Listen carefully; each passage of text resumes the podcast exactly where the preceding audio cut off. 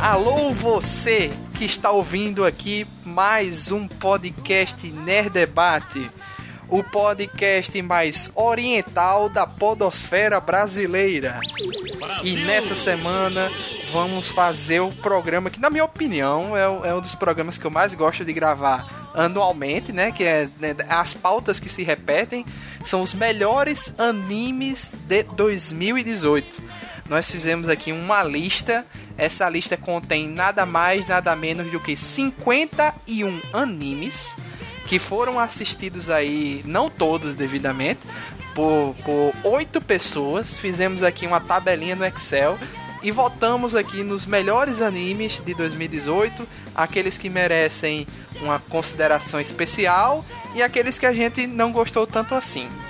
E para isso, né, é, é, vamos vou, vou apresentar aqui os cavaleiros da Távola Redonda do Nerd Debate que vamos aqui comentar um pouco sobre esses animes. Claro que a gente não vai comentar os 51 animes. É óbvio que não dá, não dá nem tempo pra gente fazer isso em um programa só. Acho que a gente teria que tirar um mês inteiro para fazer isso, mas a gente vai focar aqui no top 10, certo? Vamos lá. Começando aqui por eu mesmo, eu sou o Luiz Felipe, o apresentador do Nerd Debate. Bem-vindos a mais um Nerd Debate. Vamos então ao próximo. Estamos aqui também com Sérgio Peixoto. Bom dia, boa tarde, boa noite, seja lá o horário que você está vendo esse programa. É, mas é um grande prazer estar aqui de volta. Eu fiquei sumido por um tempo aí. É muito bom voltar a gravar Nerd Debate, ainda mais num tema que eu curto tanto também. Estamos aqui também com Denison Ghiseline. Boa noite, gente, mais uma vez aqui. Vamos agora voltar em mesa redonda nossas opiniões sobre o que a gente gostou e não gostou desse ano que passou. Essa é a dupla de São Paulo, né? Peixoto e Denison. Agora vamos para a dupla do Rio de Janeiro. Estamos aqui com Felipe Greco. Fala aí, amiguinhos, tranquilo? Pablo Gouveia. Mais uma vez, obrigado pelo convite, vamos nessa. Estamos aqui com o Janúncio Neto. Boa noite, pessoal, e aí? Mais um programa aqui com vocês. E estamos aqui com dois integrantes novos né, que vão estão participando aí desse primeiro Nerd Debate. Não sei se continuarão participando, depende só deles, né? De continuar participando do podcast.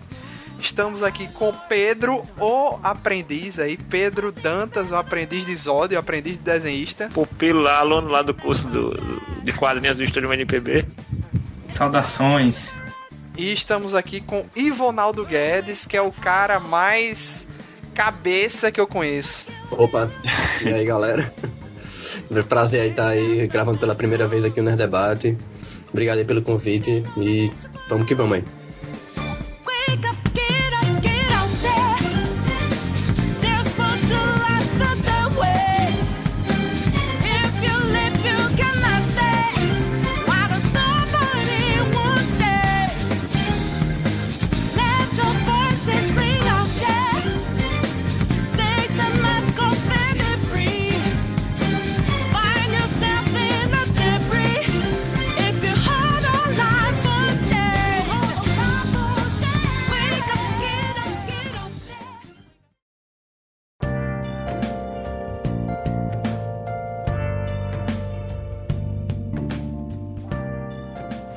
Lá então. Antes de, de, de eu dizer o que foi utilizado como parâmetro pra gente decidir esses animes, eu gostaria que o Peixoto fizesse aí sempre a, aquela, aquele balanço geral dos animes, né? Quantos animes foram lançados, quantos em cada temporada, e depois a gente entra mais a fundo na nossa tabelinha aqui. Tá. Obrigado, Luiz. Uh, o negócio é só o seguinte, gente. Uh, quando vocês ouvirem, antes de mais nada, tem que falar isso, tá, Luiz?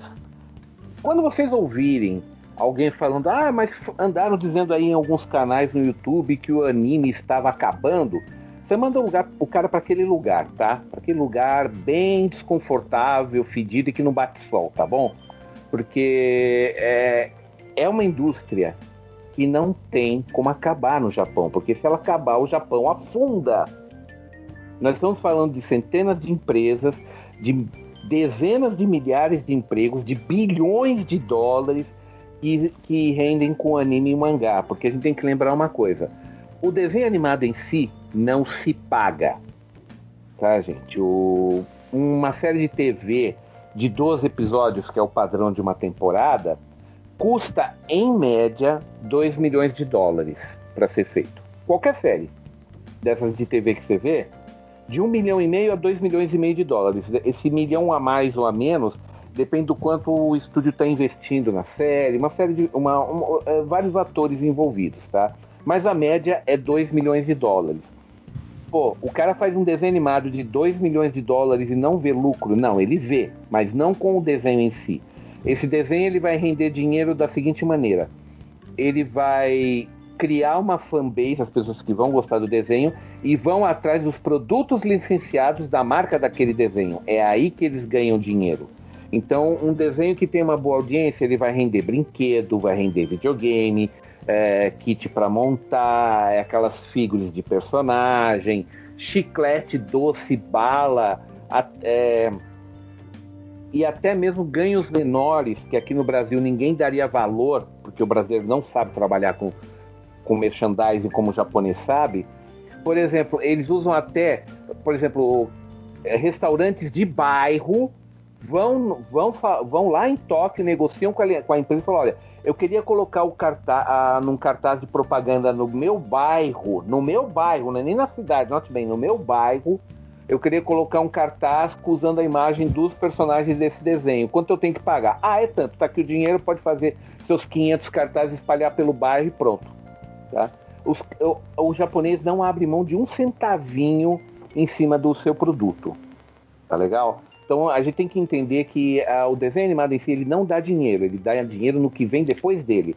A audiência também, a emissora que passa o desenho animado, que ela também investe parte do, do, ela, ela banca parte da produção do dinheiro, ela vai exibir isso na TV e vai vender os espaços de comerciais. E esses espaços de comerciais pagam o custo do desenho animado conforme a audiência.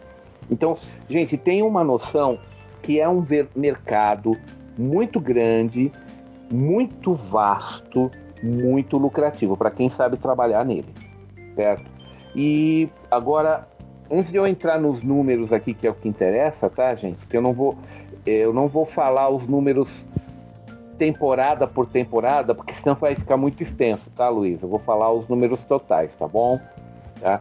Mas, mas vamos só lembrar que é o seguinte: no Japão, você tem quatro épocas do ano que você solta desenhos. É na temporada de primavera, de verão, outono e inverno sendo que a de inverno é a primeira porque ela pega de janeiro a março, a de primavera pega de abril a junho, a de verão pega de julho até setembro e a última, que é a de outono, ela pega de outubro a dezembro.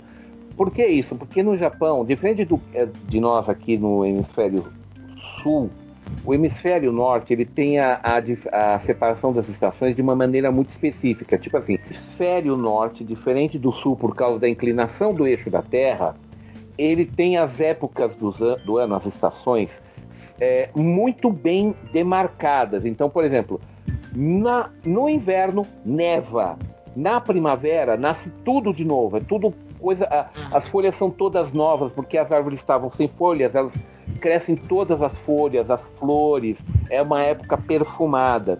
O verão é, de fato, quente, tá? E o outono começa a desfolhar, é aquela coisa marrom. A, a, a, a, terra está se preparando, a terra a natureza está se preparando para receber a neve do inverno. Então, só de você andar na rua, você olha assim para as árvores ah, é, nós estamos na primavera, ou ah, é, nós estamos no outono. Só de, só de olhar, até o, o cheiro do ar deles diferencia. Então, é, faz todo sentido para eles separar o lançamento dos animes com o começo de cada estação. Tá? Desculpa pela, pela explanação disso, mas é para vocês entenderem como funciona a lógica japonesa, até porque a gente vai citar muita coisa de temporada aqui na conversa, né? a gente vai falar de valores, mas o que eu posso dizer é o seguinte: ao longo do ano, gente, ao longo do ano, somando, porque é o seguinte, você tem três tipos de produção básica de desenho animado no Japão. Você tem a série de TV padrão, que é o que todo mundo conhece, tipo Cavaleiros, é, Naruto, Bleach, One Piece, Dragon Ball, Dragon One Ball, Piece. One Piece, tudo isso aí, tá? Isso aí é a série de TV padrão. Você tem os longas, os movies para cinema, são animações feitas para cinema, em geral, mas nem sempre, baseado em alguma série famosa. Então toda série que tem bastante audiência ganha um filme. Por exemplo, One Piece acho que já está indo, eu acho que pro 17 ou 20 filme já. Tá? Décimo segundo. Décimo- oh, perdão? Décimo segundo. Décimo segundo eu pensei que tinha mais, para ser sincero, viu? Pesquisar aqui e te dou a resposta aqui rapidinho. Não, tudo bem, mas mesmo assim, é, vocês veem, mas o caso é One Piece, né, gente? É outro caso, né? One Piece já tem uma fanbase muito forte, né? Ah, e tem um detalhe muito importante que eu não falei. Sabe qual é a audiência máxima de todos esses desenhos no Japão? É claro que eu não tô contando ah, One Piece e os outros, mas sabe qual é a média? Se você atingir três pontos, você comemore. Três pontos de audiência. Tá? Três pontos de audiência, quanto- quantas pessoas mais ou menos lá? Ah, eu não faço ideia se a contagem deles é a mesma que a nossa, Denis. Até porque a É nossa. bem diferente, porque três pontos de audiência era o que o HQTV tinha aqui em João Pessoa. Tá vendo? Então, assim, depende, é, né? depende de vários fatores, principalmente da cidade demográfica, faixa etária. Sim, e isso varia de região para região. Com certeza no Japão também varia. E outra coisa, as TVs de lá, você tem várias TVs pequenas, locais, e elas negociam propaganda. Então, por exemplo, você pode estar assistindo One Piece e entra propaganda da casa de lamen que está na, tua- na esquina da tua casa, se você mora numa cidade do interior, você sabe? Então varia muito, né? Então, o, o que eu posso seguir- dizer é o seguinte, que na média, quando um desenho alcança alguma coisa na casa dos três pontos de Bop, já tá ótimo, ele já tá se pagando, porque E em, em cima disso eles vão ganhar dinheiro, entendeu? o principal fator também, Peixoto, disso aí é também a grande concorrência, né? Porque a Claro. oferta é muito grande, né? Então, quem conseguir aí beliscar de três pontos acima, até porque, como você falou, tem o, o- as séries que são atemporais, né? Tipo, One Piece é uma série que tá aí há uma década, no mínimo. Então, essa daí 20 anos, já tem uma fatia grande, né? Exato. Não, por exemplo, One Piece é um dos que tem mais audiência e não bate 20%. Não bate. Ó, ó, o Sazai, ó, você quer saber qual é um dos desenhos de maior audiência do Japão? É o Sazai-san, com mais de 2 mil episódios, mais de 3 mil episódios, porque está desde os anos 60 sendo exibido, que é as aventuras de uma dona de casa, tá? O mangá já aca- acabou e continua fazendo Sazai-san, e esse Sazai-san alcança acho que 15 ou 16 pontos de bop. É o, de- é o desenho. Tenta imaginar o quanto custa você fazer propaganda na, na hora da Sazai-san. É, o, é a novela das nove deles. É, algo assim, algo assim, tá? Mas ó, só vou dar um exemplo pra você, só em, em cima, do- aproveitando o gancho do Janúncio. Olha só o que nós tivemos só na temporada de abril, de primavera de 2018, que foi de abril a junho. Olha só, foram 91 séries de TV, gente. 91. Só entre abril a junho. Eu tô contando as séries que foram lançadas neste período. Geralmente elas são lançadas praticamente nos 20 primeiros dias do mês de abril. 91 séries de TV, cada uma com pelo menos 12 episódios. 12, 13 episódios, tá? Quantos filmes para cinema? 35. E lembre que tudo que é lançado nos Estados Unidos e na Europa também vai para os cinemas japoneses. Então, você É, imagina. amigo. Então você pensa, eles e só na temporada de primavera, durante 90 dias, você tinha 35 filmes para cinema novos para assistir. Quer dizer, você, você pegava o final de semana, você podia passar o domingo direto no cinema, pegar três sessões e ainda você, eh, ainda no final do, do, do, do trimestre, você ainda não teria assistido todos, tá? É muita coisa, tá? E agora ainda tem por, por último os OVAs, que são o quê? Os originais Video Animation, é isso que o OVA quer dizer. O OVA, ele é, um, é aquele desenho, é aquele especial de alguma série famosa que, ela, que é solta só para vender direto em loja. Você não vai comprar, você não vai ver ele na TV nem em nenhum outro lugar, você vai comprar direto na loja DVD. tá? A- a DVD, Blu-ray. existe também uma outra categoria que é o ONA, Original Net Animation, que, por exemplo, sabe uma série que foi ONA? Devilman Crybaby, que é um dos que a gente vai comentar aí também. Mas, além desses dois, você tem ainda ah, os especiais de vídeo que são lançados só na TV, que existem assim em feriado e outras coisas. Eles, as, a própria emissora pede, ó, oh, eu quero um episódio extra. Tipo, sabe o Hataraku Saibo? Não, teve 12 episódios, se não me engano, aí teve. Não, foi 12 ou 13 e teve mais um extra, não foi? Sim, a Subir a Sobacê também teve dois extras então, curtas depois. Esses daí foram encomendados pela TV por causa que ficou satisfeita com a audiência e quis esticar um pouco mais. Entendeu? E também tem longa pra TV também, né? Sim, tem um longa pra TV, mas geralmente isso daí é contado com. Porque depois eles soltam, pro, uh, soltam às vezes antes pro cinema e depois na TV, tá? Mas raramente eles fazem longa-metragem, no máximo é 50 minutos, viu, Janúncio? Mas, a, a, e por último, existe mais uma categoria que são os especiais que são lançados junto com edições do mangá. Sim. Né? Né? Então, quer dizer, vocês estão vendo que você tem. Agora, todos esses que eu citei, quer dizer, o OVA, o ONA, o especial de TV e esses especiais que saem em mangá, tudo isso está na categoria de OVA. Pois bem, na temporada de primavera você teve 54 deles.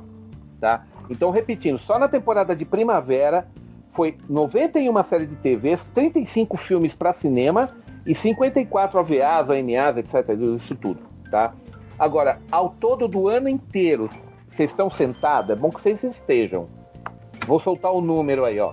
Eu tô. Sabe, sabe quantas séries de TV foram lançadas? 326. Porra! A gente só vai comentar aqui 52. 300 Quer dizer, não vai comentar. 326. Sabe é quantos coisa? filmes para cinema foram lançados? Sabe quantos? 154. Uhum. Se você for calcular que cada um desses movies tem duas horas de duração e alguns tem duas horas e meia, mas vamos manter a média, duas horas, tá? Uhum. Nós estamos falando aí de 308 horas de animação top de linha, porque quando vai para o cinema, você sabe que a animação é outro nível. A melhor animação possível que você pode assistir é a que está no cinema. Então... E, e, é, e é porque de 2017 para 2018 teve uma queda na, no número de produções, né? Exato. E ainda, ainda assim, teve uma leve queda. E ainda em 2018 você teve 154 filmes.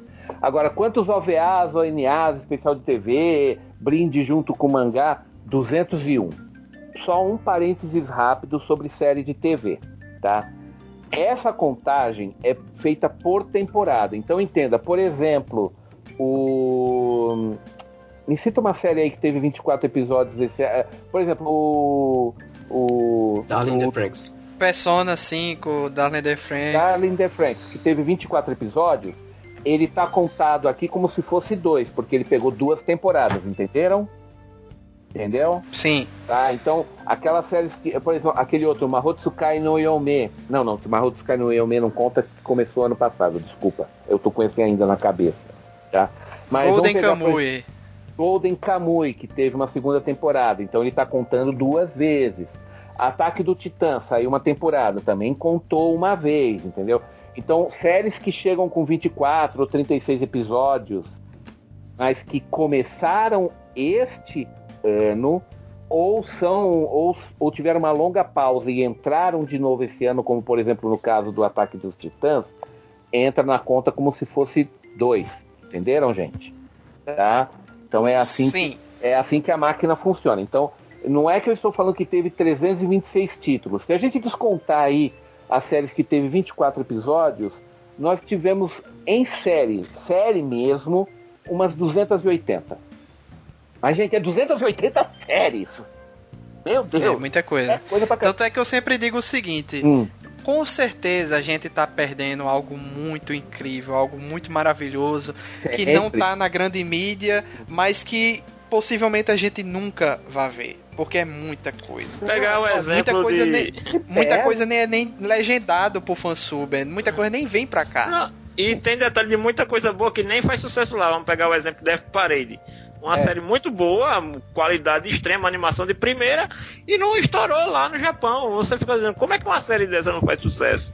Porque a demanda é muito grande, a produção é muito grande, o público é muito variado, e as opções E que esse tanto é público que a tem é maioria da grande. nossa lista aqui, a maioria aqui da nossa lista, ou tem Netflix ou tem na Crunchyroll. Muita coisa veio pra cá de forma oficial. Exato. Agora tem um outro detalhe que é bom frisar, gente, que é o seguinte: você tem. Agora você pergunta, pô, mas tem estúdio pra fazer tudo isso? No Japão tem. E quando não tem, eles pegam a mão de obra da, da China, tá? Porque é a mão de obra mais barata. Na verdade, quase toda a animação japonesa agora está sendo feita na China. Tem esse detalhe, porque a mão de obra chinesa é muito mais barata. Um artista. O, o que você paga um artista japonês, você paga três chineses. E os três chineses ainda agradecem. Aí Tá. ainda tem toda aquela questão que a própria indústria japonesa está se Uhum. reorganizando devagarinho, Sim. mas está se reorganizando por todas aquelas questões de, de- de- Uhum. relacionadas a custo de produção, a Sim, própria sim. mão de obra, né, a, a saúde dos funcionários e tudo mais. Sim, né? Então tá. ela, ela tá se. E esse foi um dos, dos fatores que, Hum. que diminuiu aquele leve queda da produção cinematográfica para longa-metragem, né? Que teve de É, 2017 para 2018. Sim, e tem um outro, tem mais alguns detalhes que é bom deixar claro aí. Ah, você tem você tem os grandes estúdios do Japão, que aí eles passam pedaços da animação para vários estúdios menores, que também estão no Japão. Então o que acontece? Não é que um estúdio pega e faz um episódio por semana. Ele faz esse episódio por semana porque ele tá. Porque trechos desse episódio são feitos por vários estúdios ao- espalhados por todo o Japão. Às vezes é dois, três caras que tá num quartinho fazendo uma sequência de uma sequência de movimento de um personagem. Depois que eles terminam, eles mandam é, é tudo digitalizado hoje em dia, entenda-se, né? Eles já seguem a paleta de cor padrão do estúdio que o estúdio manda. Então o cara só tem que fazer a animação. Feito isso, ele manda pro estúdio japonês. O estúdio principal ele não passa de uma montadora de automóvel, se é que vocês estão entendendo. Por que, que a gente não chama de fábrica de automóvel, mas sim de montadora? Porque lá só chegam as peças que vêm de outras fábricas e na montadora eles montam o carro. Então você entenda que os grandes estúdios, como o Madhouse, como o Trigger e vários outros, eles são na verdade montadoras de desenho animado, porque os serviços elas, elas repassam para estúdios menores, tá? É assim que a coisa funciona no Japão, porque senão você não teria como dar conta disso tudo, tá? Aí, mas também tem um outro fator que vocês têm que perceber. Cada estúdio grande ele faz por temporada três, quatro séries diferentes. Por quê? Porque se uma der errado, as demais tampam prejuízo. É por isso. Porque, pa- porque quem é que cobre o custo de 2 milhões de dólares de uma série de 12 episódios? O estúdio que faz a animação, a, a editora que faz o mangá, se for baseado no mangá ou light novel, é uma a editora, a emissora de, a emissora de TV e o estúdio principal e o estúdio principal tipo Toei, Torro, esses grandões, né, Kadokawa, que eles vão depois me- é, fazer a, a negociação internacional. Esses são os que cuidam da negociação internacional. Então, a, a- e por último, não vamos esquecer os fabricantes de brinquedo, entenda-se, principalmente a Bandai. A Bandai pega quase Sim. tudo, né? Porque a Bandai chega e fala, ó, legal, vou fazer um boneco. Ó, a tua série tem uma garotinha aqui bem gostosinha, a garotada simpatizou com ela. Eu vou eu tenho certeza que isso daqui, se eu fizer uma, uma figura, eu vou faturar grana. Então tá aqui a minha parte no, no, no, no projeto. Então, entenda que os custos são divididos em várias empresas e cada uma delas depois vai cuidar de um segmento lucrativo do desenho animado. Vocês estão percebendo como isso, isso é bem mais complexo? Fazer um desenho animado não é uma coisa feita por amor, gente. Ah, ah, a história é bonitinha, vou animar. Não, não é assim que funciona. Isso é um mercado sério, um mercado que envolve centenas de milhões de, de milhares de empregados, centenas de milhares, se você for contar quem faz brinquedo, quem imprime a revista, quem vai a emissora de TV e se você pensar em toda a cadeia produtiva, nós estamos falando de centenas de milhares de empregados e de centenas de empresas faturando de maneira direta ou indireta com esse anime. Então, quando eu disse lá no começo que se parar de fazer desenho animado no Japão, o país afunda, o país afunda. Afunda numa recessão sem, sem precedentes. Você sabe o que é? Você, você imagina esse povo todo desempregado? Nossa, né? E vamos, vamos jogar mais adiante. E o quanto o governo vai deixar de arrecadar de imposto se esse povo todo ficar desempregado? Essas empresas tudo fechar? Então, quando alguém chegar para você e falar, olha, o desenho animado no Japão tá acabando, já falaram isso aí nos programas, manda o cara para aquele lugar e manda É. assistir o nosso programa, porque tá aqui. Se né? o, ó, se o Japão acabar, imagina os Estados Unidos que tem uma produção infinitamente menor.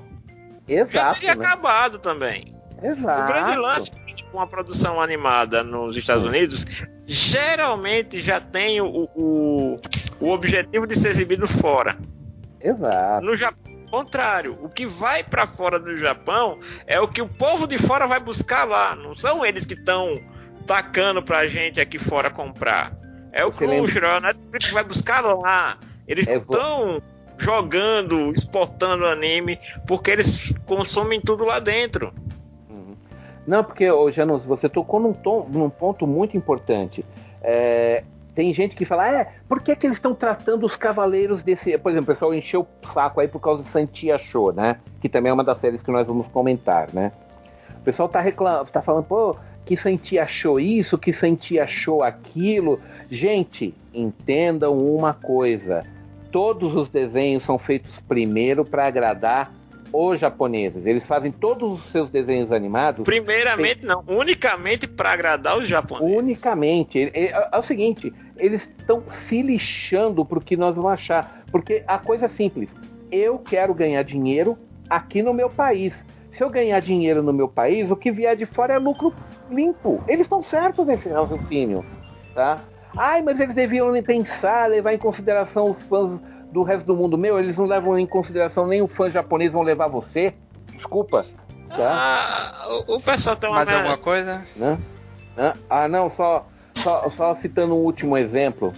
O, eu, sem citar nomes das pessoas para não gerar problema, mas um conhecido meu que foi que trabalhou com a, com ad- para adquirir desenhos animados do Japão para distribuição no Brasil, né? Um dos eventos que ele foi, sabe qual, qual era? Foi o, a, a, a feira de brinquedo deles lá, a Tokyo Toy Show, né? Tá? Sim. O que- como é que funciona a Tokyo Toy Show? Ah, pelo menos isso na época que meu amigo foi, que não é mais assim agora, mas na época que ele foi, a Tokyo Toy Show era três dias. O primeiro dia, que era sexta-feira, era Serious Business. Só entrava quem ia lá para adquirir série para o seu país. Tá? Sábado e domingo era de graça, quer dizer, era mil ienes, 10 dólares para você pagar para entrar, e podia entrar qualquer um, era feira pro povão, né? E o que acontecia? Enchia de otaku que ia lá ver os novos brinquedos, né? Tá, ele foi na sexta-feira lá, ele tava negociando com o pessoal da Toei, tá? E o pessoal da Toei virou pra ele, ele falou: "Ah, será que vai eu tô pensando em vir aqui amanhã de novo". Falou, o, cara da Toei só olhou pra ele muito sério e falou: "Cara, não vem aqui amanhã não, nem domingo". Falou bem assim. Sério, meu, não vem aqui amanhã nem domingo, só vai encher de fã, vai ser um porre. Nem a gente vai estar aqui, só vai estar o pessoal do atendimento, tá? Você quer fazer negócio, faz tudo hoje, tá? Era desse, era desse jeito, era desse jeito que ele falou. En- Entenda, nem as empresas grandes lá têm paciência para tolerar otaku. Sim, eles fazem para otakus, eles fazem eh, pensando em agradar os otakus japoneses. Mas vocês podem ver que a tolerância deles não é a diferença da tolerância que nós temos aqui, né? Ou que deveríamos ter aqui. ou que deveríamos pelo menos ter, porque nem isso a gente tem, né? Porque pelo menos, pelo menos eles chegam e falam, olha, a gente tá sabendo que tem uma fanbase e a gente quer agradar essa fanbase japonesa, porque essa é a que vai dar dinheiro para mim agora. A do resto do mundo, vocês vão vo- vocês vão pegar o produto pronto, eu não vou mexer nele para agradar vocês. Se quiserem gostar do jeito que tá, gostem. Se não gostarem, não gostem. Eu já ganhei dinheiro mesmo. É mais ou menos assim que funciona, tá, gente? Então, é, não alimente ilusão. É, Eu tô falando disso principalmente do, Paulo- do- desse pessoalzinho que foi muito revoltado com Sentia Show. Gente, no Japão Sentia Show tá bombando. O pessoal lá tá gostando. tá? Aceite, aceite que dói menos. Aceite que dói menos, tá? Lá no Japão tá bombando, aceite que dói menos, porque não tem jeito. E, e é do jeito que tá. É o que tem na mesa, cara. Cê- gente, entenda, não tô querendo ser grosso, destratar nenhum fã, mas entendam, essa é a realidade. É, a Você banda pode- toca nesse ritmo. Exato, você pode chorar, bater pezinho, fazer beicinho de indignação, xingar muito no Twitter. Não é vai simples, mudar não nada. assiste.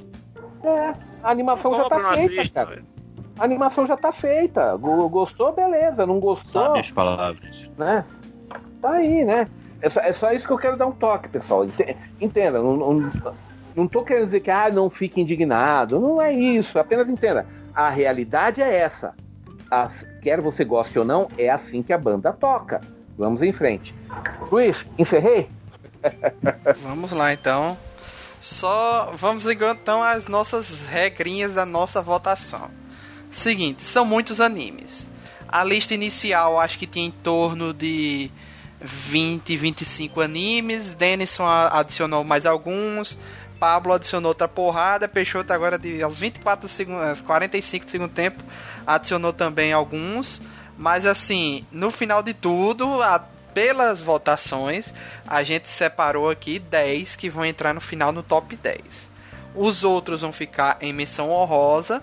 E por essa lista ser realmente o extrato, o, o, o, o supra-sumo aí, a bem, a- bem, né, os animes levados assim, é, é, é, o que a gente pôde colocar aqui, é, são poucos o que a- a- o pessoal votou como não gostou, a ponto de considerar ruim ou algo assim do tipo. Então, aqui só deve ter uns 5 que algumas pessoas votaram como não ter gostado.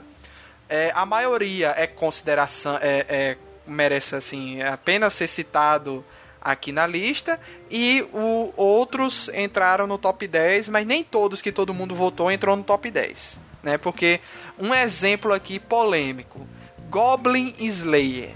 Goblin Slayer não entrou na nossa lista do top 10. Porque tem uma pessoa que não gostou, tem uma pessoa que colocou como apenas consideração menção honrosa. Outro exemplo, Darling the Franks. Três gostaram, a ponto de querer que ele entre no top 10. Uma pessoa não gostou e três acharam mediano. Não entrou Darling the Franks. Só de exemplo, certo? Darling the Franks, em Franks inclusive, No top 10, né? é, não entrou. Só, é, só tô dando dois exemplos aí de duas, dois animes aí que muita gente vai questionar. Ah, mas tinha que ter entrado, tinha que ter entrado, véi. Infelizmente aqui o que tá valendo aqui foi a democracia. Oito pessoas votaram e no final não teve um consenso nesses, nesses animes, né? É, mas vamos lá então começar. É, outra coisa, continuando nas nossas regras. É, o que tá valendo aqui? Animes que estrearam em 2018, certo? Se for como o Peixoto disse aí, One Piece, Dragon Ball Super, esses outros animes que são continuações, né? É, é, Boku no. Hero, é, Boku no Hero Academia, que foi a terceira temporada, Shingeki no Kyojin, que foi a terceira ou quarta temporada, não lembro. Esses animes não entraram aqui na lista. Só o que entrou é animes que estão estreando em 2018. Aí temos algumas exceções, como por exemplo, é, Sakura Card Captors. Ela é uma continuação, mas é um anime novo. Deu pra entender mais ou menos assim essa essa ele essa, estreou nesse, essa nesse- quesito? nessa janela de tempo.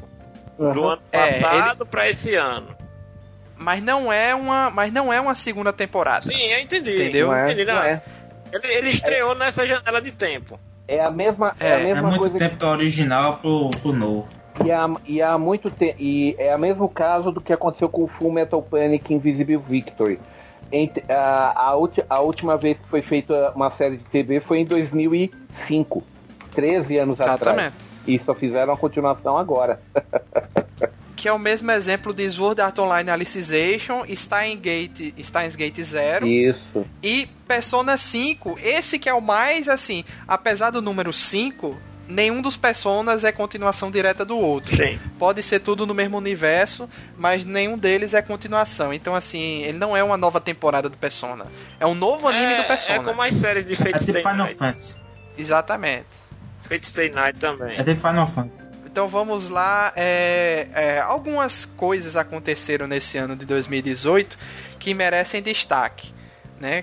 O primeiro, Dragon Ball Super pode não estar nessa lista, mas nesse ano de 2018 a gente teve duas grandes surpresas, que foi o final do Torneio do Poder, no final do anime, que, que gerou uma comoção mundial, principalmente aqui pro lado da, da América Latina, de cidades estarem organizando, até as prefeituras de algumas cidades organizando exibição pública do último episódio, é, shoppings estarem fazendo, shoppings, bares, exibições públicas com a galera assistindo. Se você procurar no YouTube, você acha.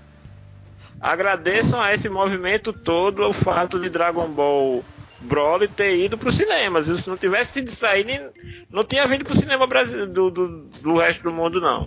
Tinha vindo porque o Batalha dos Deuses e o e o Renascimento de Freeza já tinha vindo pra cá, só que foi com um delay maior, né? Mas não nessa velocidade Sim, então, que com- foi o do Broly. Com essa velocidade e, e com esse, essa exposição toda, né? que Broly veio pra cá com menos de um mês do Japão. Isso aí é um feito quase inédito dos filmes japoneses do cinema de lá pra vir pro Brasil nessa nessa nessa velocidade, entendeu? Então assim, tivemos aí o E lotou, esgotou monte de sessão. sim, principalmente nos primeiros dias, estava esgotando muito rapidamente. Pra quem não sabe, na bilheteria americana já superou o vidro, viu? Que é a que estreou recentemente e a bilheteria de Dragon Ball só Exatamente, pra você ver. Então, e como você Nossa. disse aí, Dragon Ball Super Broly foi anunciado, né, o filme, é, depois que o anime já tinha acabado, é, ficou aquele mistério de quem seria o vilão do filme quando foi revelado, a internet veio abaixo, né? E outro destaque que tem, acho que a gente já pode ir direto pra ele, né, que acho que a gente vai comentar alguns polêmicos que não entraram na lista top 10, que é o, claro que a gente não pode se aprofundar muito, temos que ser rápido, né? O Goblin Slayer, né, que foi a grande polêmica do ano dos animes, que é justamente a questão que todo mundo se todo mundo não, assim, as pessoas despreparadas que não falta de assunto. e, e entraram pra assistir é, Goblin Slayer o primeiro episódio, ficaram chocadas com a realidade, com o peso que viram no anime e gerou pra chegar até um ponto da Crunchyroll e de alguns fansubers por aí terem que colocar um aviso no, no início do episódio dizendo, olha, esse anime con- contém cenas fortes e não recomendamos para pessoas sensíveis. Luiz, é, só aproveitando essa tua deixa, já pra não esquecer, eu acho que a única crítica que é válida em volta de Goblin Slayer é uma crítica a Crunchyroll. É a única que cabe. Porque assim, a obra, quando veio pro Brasil, a- a- o canal de streaming já deveria, ele mesmo, ter tomado a atitude de dizer, olha, essa animação não é recomendada para tal faixa etária Já anunciou. colocar, colocar Goblin Slayer, assim, vamos, vamos dizer assim, jogado a revelia na programação, é, é no mínimo, no mínimo assim, é desleixo Tá. Da, Ô, por parte da, da Crunchyroll. Mas já anunciou. Agora, a- o- os outros mimimis em volta de, ah, porque isso ah, abordou tal tema ou deixou de abordar tal tema, isso daí pra mim não é, não é pauta válida. Fala, Peixoto. É só o seguinte. É, isso daí pra mim é, é uma coisa que eu sempre falo. Ninguém assiste o que tá exibindo. Sim. Lem- Lembra, lembra o que eu falei? Lembra o que eu falei sobre há muito tempo atrás, acho que em outro Nerd Debate, sobre que raramente eu tive um editor que lia as revistas que eu fazia. Eu fazia para editora dele e o cara não pegava para dentro. Lembra que eu falei que só tive dois editores que liam as minhas matérias? Lembra que eu falei disso? Se tu quisesse botar Né? uma receita de bolo no meio da matéria, ele não teria percebido. Exato. Se eu quisesse ter colocado uma quantidade absurda de palavrões, ia passar batido. É, Eu comentei isso porque teve um amigo meu na escola que ele foi fazer uma redação e ele escreveu uma receita de bolo achando que a professora não lia e foi pego, né? Ah, Não fizeram isso no Enem, não foi? Normalmente eles fazem isso no Enem, botam. Já botaram o hino do Palmeiras no Enem e foi cancelado e tal, entre outras coisas. Né? É, é, os caras. É. Então, o que acontece? Simplesmente a, a ficha só caiu pro pessoal da, da, da Crunchyroll quando gerou toda a choradeira no, Assim, na né? internet, né? né? Fazer o quê, né? Mas deixa eu falar Mas- um negócio que é, é, é- é comum. provavelmente tinha sim uma classificação etária, que provavelmente era 16 anos. É, mas é porque normalmente as pessoas não se ligam de ver classificação etária ou ver assim, ah, esse anime aqui, qual é a temática dele? Ele tem violência? Não tem? Entendeu? Mas, Luiz, as pessoas só se ligam de assistir. Do visual. Mas sabe por que essa, essa desculpa não, não bate? Por um pequeno grande detalhe. Se a Crunchyroll já tivesse. De, de- ó, o, o cara abriu o anime antes de passar o primeiro segundo, já tivesse a indicação por parte da Crunchyroll, qualquer crítica a ela, ao anime, caía por terra. Sim, mas vamos lá. Devil May Cry Baby. Devil May Cry Baby tá na Netflix. Ele é mais de 18. Pesadíssimo. Pesadíssimo. E Sim, não mas teve essa polêmica por trás do Devil May Cry Baby. Mas é um. Mas assim, da mesma forma Na, que o a Netflix. Crunchyroll errou, a, a, a Netflix, se ela não faz isso, a indicação de, uma, de, um, de, um, de um conteúdo para um público mais velho ou proibido para um público mais novo, é, é, é cometer o mesmo erro. Não, É mas a questão é isso que eu tô pra- dizendo. pra- Tem a classificação indicativa? Tem. Indica, esse aqui é pra 16, esse aqui é pra 18. Certo? O O... que no Crunchyroll? Sim. Eu, eu abri agora e não vi nada de, de identificação. Não há No nada que diga. Depois, depois da polêmica teve. Antes não. Aí, porque é o seguinte, se tivesse antes, qualquer polêmica que tivesse, é como eu tava conversando com o Denison hoje, simplesmente, filho, você tá vendo uma coisa que você não deve. É que nem o pai reclamar de GTA e permitir que um filho de 10 anos jogue. Não, não tem classificação indicativa no, na, na Crunchyroll? Quando estreou, Nossa. não teve. Não. Quando estreou, Vamos não lá, teve. classificação indicativa é. É um aviso que tem no, no título, normalmente na sinopse ou no, no, no- no- na página geral do anime que diga assim, olha, tá um anime, é, normalmente tem mais 16, livre, ou algo assim do tipo. Isso é padrão de muita coisa. Netflix tem. Mas na descrição, quem lê a descrição? Me diga. Ah, Janus, mas não, não, não, Não, Se lê ou não lê é outra história, mas tem que ser avisado. Isso aí não. não sim, isso eu concordo, Entendeu? tem que ser avisado. Eu concordo. é outra história. Mas se não tivesse antes, se não tinha antes, porque aparentemente não teve, foi que deu cabimento para toda essa polêmica. Por parte da empresa, não por parte da qualidade ou do conteúdo da animação. É por isso que eu tô dizendo, eu acho que a única coisa que, que vale a polêmica é esse, como o Peixoto falou, esse desleixo. Sabe? E aí também tem uma outra questão, não sei se cabe comentário, é, por exemplo, a programação de TV aberta, ela exige que antes de qualquer programação, qualquer filme, qualquer coisa, seja explícita a indicação etária de- do, do- da audiência. É, isso não vale para streaming? Vale pra a, streaming a- a também. Netflix, a Netflix tem, mas eu tô abrindo aqui a Crunchyroll, eu abri um anime aleatório aqui, não tem classificação de, de- indicativa nenhuma, pô. É, eu também Nem tô no vendo isso aqui. Não tem. Não, não tem texto não, só tem uma sinopsezinha e quem é distribuidora e Ah, marcador. Aí é onde, é onde eu tô falando no ponto. É, A empresa fica dando combustível pros críticos. Deveria ter. Eu- acho que é importante que deveria É, ter. se tivesse, É como se todos os animes fossem livres pra eu todos os errado, públicos. mas o que eu olhei aqui rapidão. Do que eu Sabe aquela visão não bem grosseira que não. se tem? Lembra aquela visão bem grosseira que se tem no Brasil de que desenho animado é coisa de criança?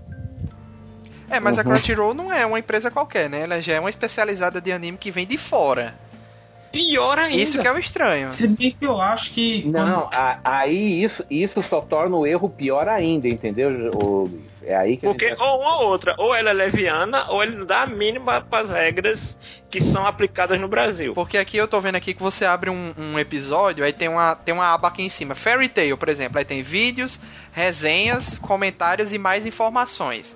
Deveria ser nesse mais informações que tem assim, anime é, mais 16, 13, livre pra todos os públicos, Bicho, mais 18. Isso era muito só que simples. ele tem só, Você coloca- tem só a sinopse. Não... É muito simples, você pega ali a, a imagem, a imagem que tem de divulgação do anime no menu, coloca ali mais 18, É. mais 14, mais 16. Pô, não, não me diga o que preciso de consultoria para pensar nisso. Agora eu tô pensando uma coisa, talvez quando você vai criar a conta, você seja obrigado a dizer que tem mais de 18 anos. Eu não sei se precisa colocar isso. Rapaz. Aí a gente é. tá tentando, aí a gente tá tentando resolver um problema que é da Crunchyroll, né? É. É da Não, Crunchyroll, é- né? A gente tá entrando em outra gente- discussão aqui, A gente mas. está se estendendo demais nisso, É. gente. Aham. Vamos- vamos- Temos muita coisa para discutir hoje, Então, acho que é melhor a gente deixar lá. isso pra- um pouco para lá. O, o- o É. fato, de qualquer forma, foi o seguinte: foi desatenção deles mesmo, pagaram o preço e esperemos que agora eles tenham aprendido a dar uma olhada no que vão exibir antes de exibirem, né? Para evitar dor de cabeça, né? E quem vai assistir também procurar pelo menos o mínimo de informação, né?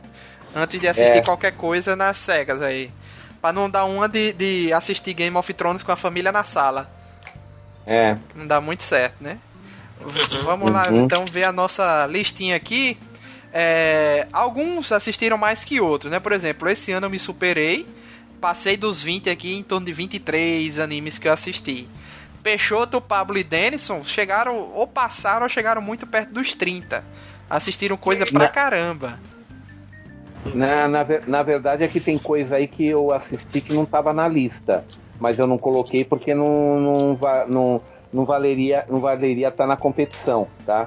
Eu calculo que esse ano eu assisti por volta de umas 40 séries, ô Luiz. Porra, meu amigo, é coisa demais. Graças a Deus, meu amigo. Meu Deus. Fora Inclusive, movies, fora movies e o tempo de jogar o War, War Thunder e fazer Animax. sim, né? Esse é o nosso Peixoto, só o Nerd Debate que tem. olha aí. obrigado, obrigado. E digo outra coisa, já me questionaram uma vez, ah, por que, que a gente não faz análise por temporadas dos animes? Venha cá. É, essa lista aqui, já a gente já tá meio que alimentando ela desde dezembro de 2018, início de dezembro até agora, certo? Inclusive, ainda é, a pedido de Denison, eu ainda adiei a gravação mais uma semana. Se a gente fosse ficar assistindo de temporada em temporada, com certeza a gente ia deixar muita coisa boa passar, porque não dá pra assistir tudo. E o que dá pra se fazer no final de ano é, gente, o que tem de bom aí? O que é que vocês recomendam? Tanto é que Felipe me salvou aqui, indicou Megalobox, puta anime do cacete. Meu Sim, amigo. foi do comecinho, foi De dos nada, primeiros Megalobox. Então, mas passou desapercebido Agora- por mim. Então, no final do ano, a gente consegue fazer uma listinha. Diz, ó, isso aqui. O Denison também me indicou um, meu Deus, Paixão à Primeira Vista. O da viagem das meninas à, à Antártida. Ao Polo o Sul. Slime foi meu, o Slime você também gostou. Slime também. Peixoto recomendou. Então, assim, só certas coisas só dá pra se fazer no final do ano, porque um assistiu um aqui, outro assistiu outro aqui, indica Sim. tudo numa tabelinha e vamos fazer, vamos maratonar. É agora. E assiste tudo comendo rabanada. Exatamente. É, vamos então aqui ler a nossa listinha. Vou começar aqui de baixo pra cima, o que teve muitos aqui que o Pablo, o Peixoto ou o Denis assistiram. A coisa vai engrossando quando eu vou subindo a lista, né?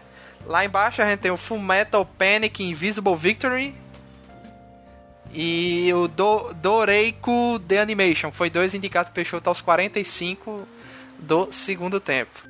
É, eu vou lendo aqui, se vocês quiserem fazer algum comentário específico sobre algum anime, é só vocês me avisarem, certo?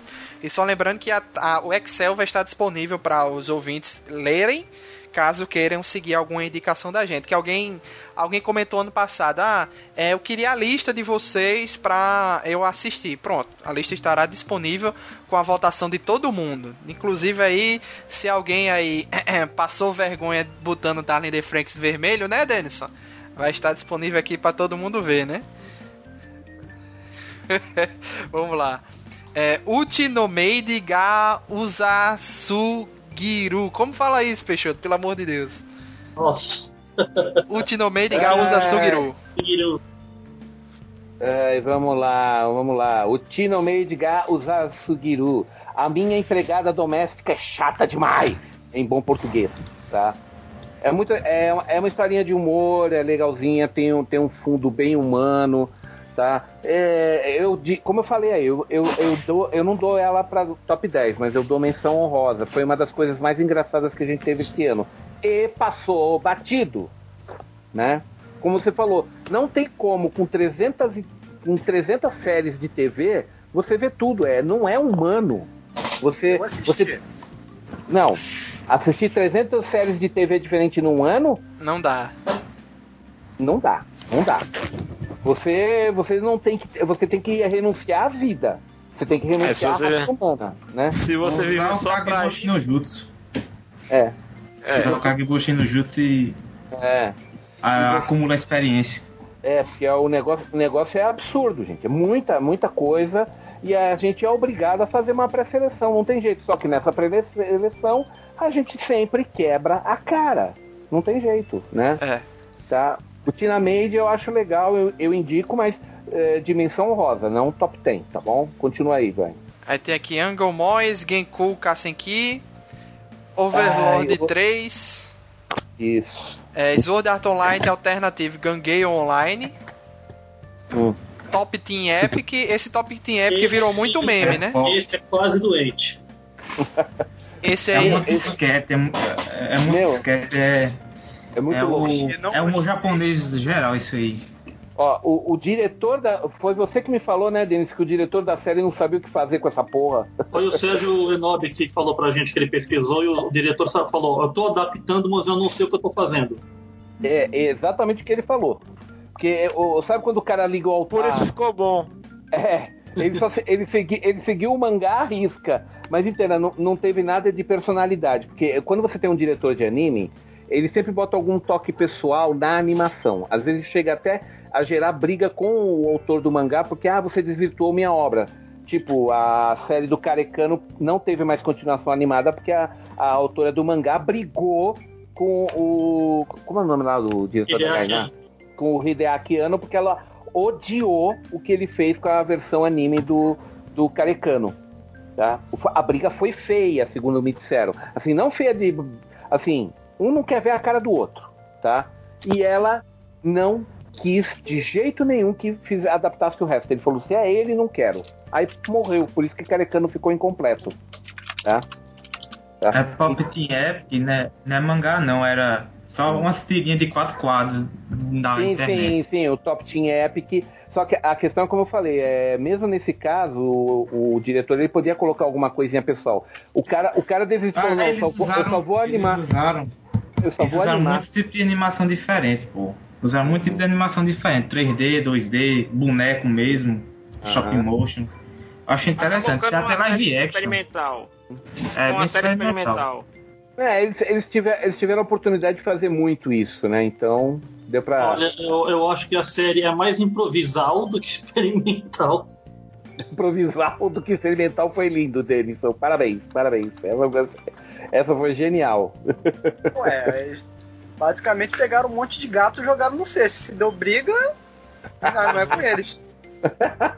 É bem por aí mesmo. Continuando aqui, vamos lá. Killing, Killing Bites, Rap Sugar Life. Tá, o, o- só voltando rapidinho que você falou aí do, do Angol Mois, né? Que esse daí é outro que eu também acho que foi injustiçado, porque é o seguinte, é, é, é adaptação em mangá e posteriormente em anime da primeira invasão chinesa e mongol do Japão em 1274. E tá Esse muito bem feito e tá muito bom. Porque, apesar de ter alguns personagens fictícios, todos os eventos principais são históricos e é uma lição, é, e é um negócio, para quem queria, quer conhecer a história do Japão antigo, é, é- é recomendável. Aí depois do, do Algol Mois, qual o outro que tinha aí, Luiz? Volta Killing aí rapidinho. Bites. Killing Bites, que é aquele de. É assim, é. Battle Shonen, né? Eu também achei esse- esses do, esse daí eu, eu dei sua menção honrosa, fui eu que enfiei esse daí na lista, culpa minha, tá?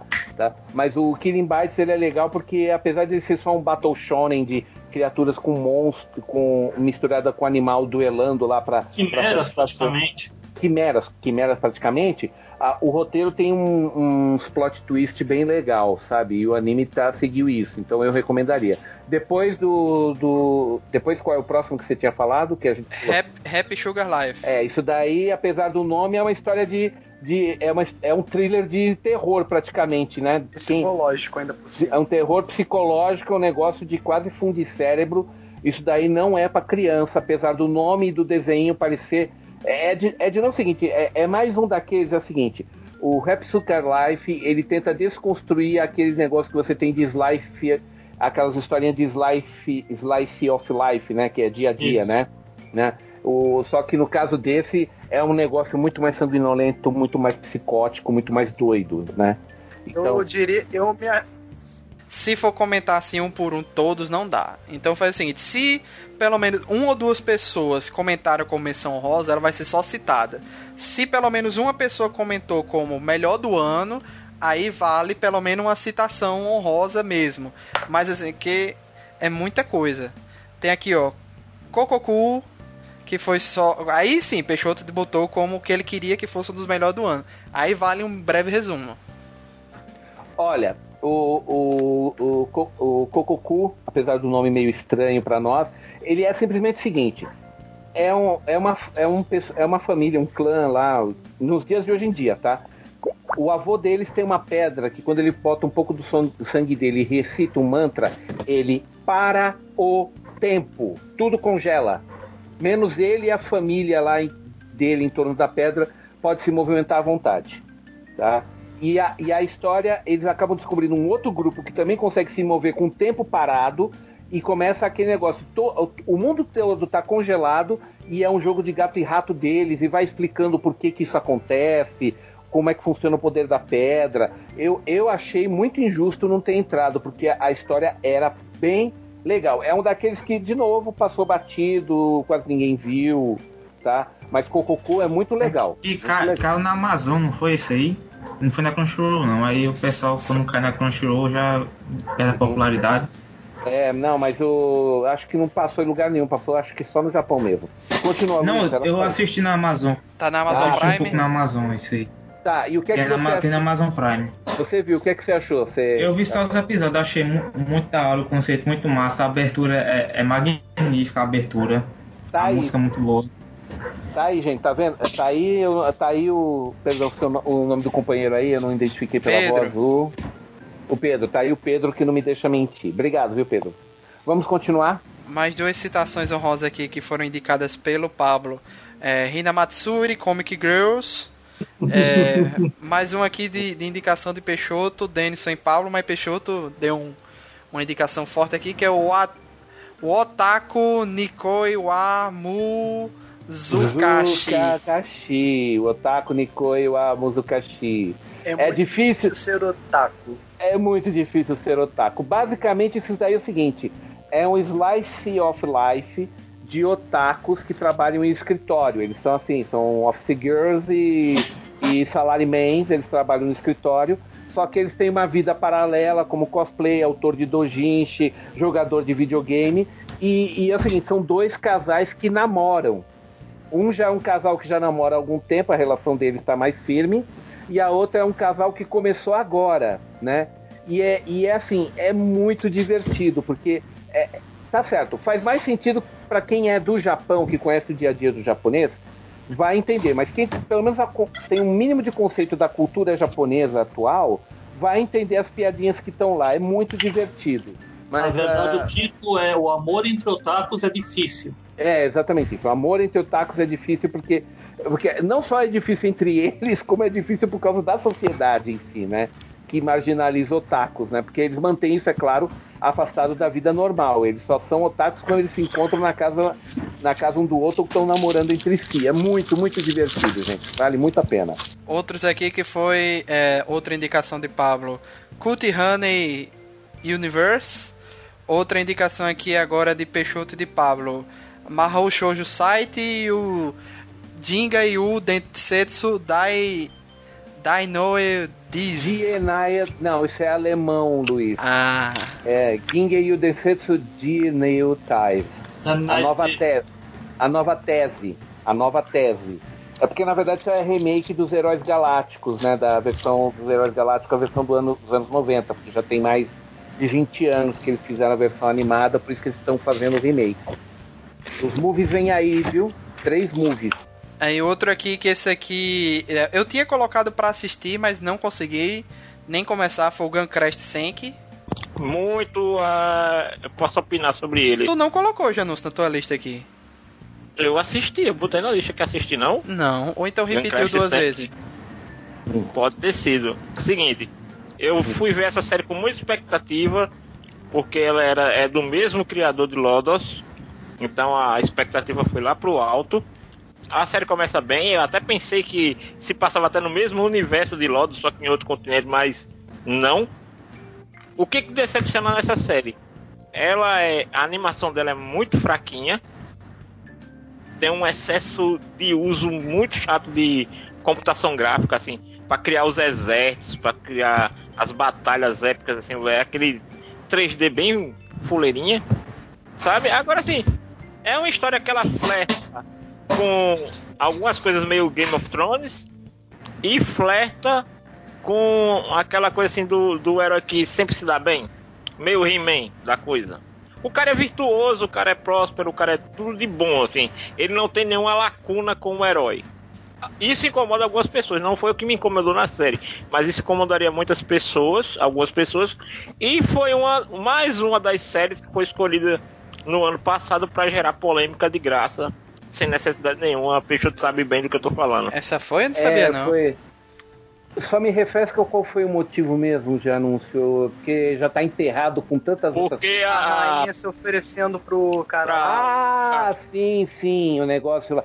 É, aquele, o momento lá em que a, a comandante lá de um, do, de um dos lados da guerra, ela era queria. ex-noiva do outro líder do outro exército. É, sim, porque os dois. Entenda, é Romeu e Julieta, né? Os dois estão separados por causa da guerra, né? Cada um comanda um lado da guerra. É, um general que queria passar. Um rei lá que queria passar com o exército dele pro lado dela. O preço dela é o seguinte: tira a roupa e deita, né? E ela tirou a roupa e deitou. E o pessoal ficou altamente indignado porque. Ah, onde já se viu uma donzela fazer isso? Ô, gente! E ninguém aí. assiste Game of Thrones, né? É exato, né? Exato, né? Enfim. É. Assim, é uma série ok, pra quem não tem muita experiência. Principalmente quem, quem nunca viu Lodos, eu até Hum. recomendo. Mas pra quem já conhece Lodos, Berserker, é uma, uma coisa bem assim pra, pra um público bem mais novinho.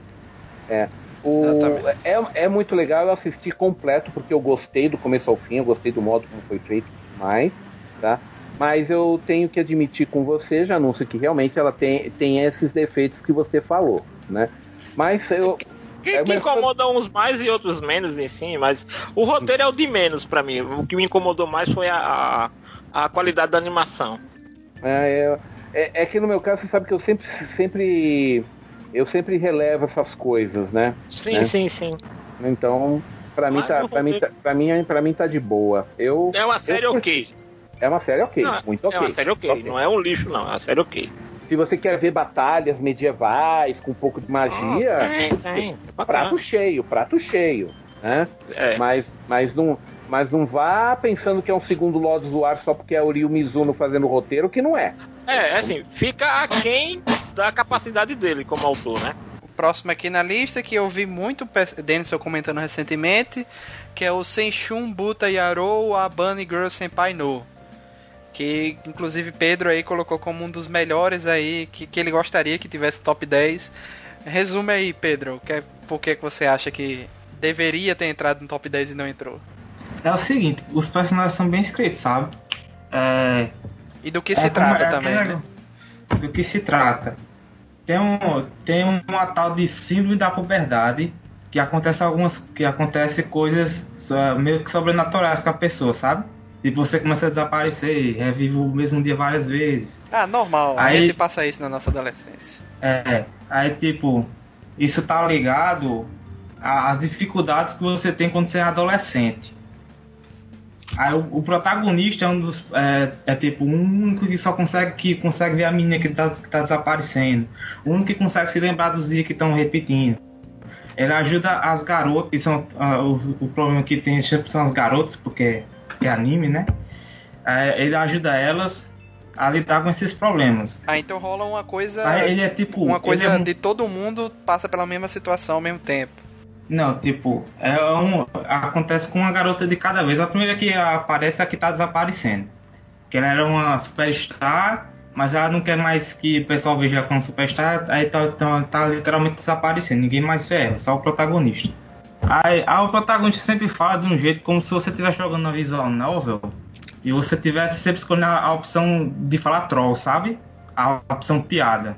Totalmente Sakuta- diferente do é, que eu achei. ele, ele, ele é tipo. Ele sabe ler a, a situação social do pessoal e, e escolhe ignorar, sabe? Ele não tá nem pra esse negócio de popularidade, essas coisas, ele escolhe ignorar. Tanto que ele jogou o próprio celular dele fora, que não aguentava mais essas, essas fofocas, essas coisas. É bem interessante, é bem. Os personagens são muito bem escritos. Eu me esqueci o nome do roteiro do, do roteirista também, ele é famoso.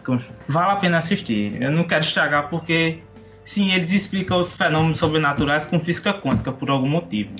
Nossa, oh. eu gostei muito da série. Deixa eu falar um pouco dela também. O...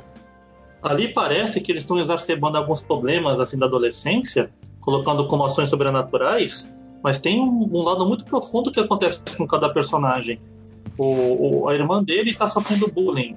Então ela esquece da vivência dela como se ela fosse agora uma outra pessoa. Aquela, o cérebro, para não se desligar de vez, tanto choque que ela estava tendo, é, é, ele se protege desligando ela das memórias ruins. A menina que é essa modelo famosa de novela, de artista de televisão, tá, tá preocupada com essa popularidade e de repente, desejando não ser popular, ela some da vista das pessoas. A existência dela some. Até a mãe dela esquece que a menina existe. A outra tem um problema que está tentando se socializar no, no, ambiente que ela vê do interior. Agora ela está tá na cidade grande, todo mundo usa celular, todo mundo com, comenta futilidades, etc. Só que ela não quer se sentir excluída. Ela meio que entra nisso, só que ela se sente mal. Então os dias que ela passa com o rapaz que ajuda se repetem. Mas quando você vê o desenrolar de cada situação, como se resolve, gente, eu achei muito, muito profundo.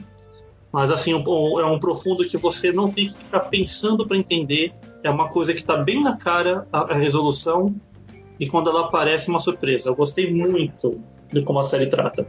E pelo que eu me lembre, são uns quatro ou seis novels que eles pegam um pouquinho de cada para falar ali e parece que a continuação agora vai, vai, vai se fixar no, no que foi, foi, não foi contado ainda. É, o próximo aqui é o Beelzebub Joe no Okine Okinimezo Mamá, foi só indicado por Pablo. JJ, JJJ no Kitaro, que foi o substituto de Dragon Ball Super na programação lá dos animes, foi indicação de Peixoto e de Pablo como menção honrosa. Anima Yel, por Denison e por Pablo. Release the Spice. Aí vem um aqui, SSS Gridman. Foi indicado por Pablo e por, por Ivonaldo aí, que ele pode fazer aí o resumo que ele indicou como um dos melhores do ano, que não entrou na lista final também. É, eu acho que eu mencionei assim ele como merecendo entrar no top 10, não numa posição muito alta, mas eu achei interessante, talvez por uma questão meu pessoal mesmo, porque o resumo do anime é o seguinte, é um garoto que ele acha um computador antigo na loja de uma das amigas dele do, do, do colégio e esse computador de alguma forma conecta ele a um herói que é o Ultraman. É, e eles. É, Gridman, desculpa, Ultraman não, porque ele faz uma. Ele é bem parecido com o Ultraman, porque o anime todo ele é uma homenagem aos Tokusatsu.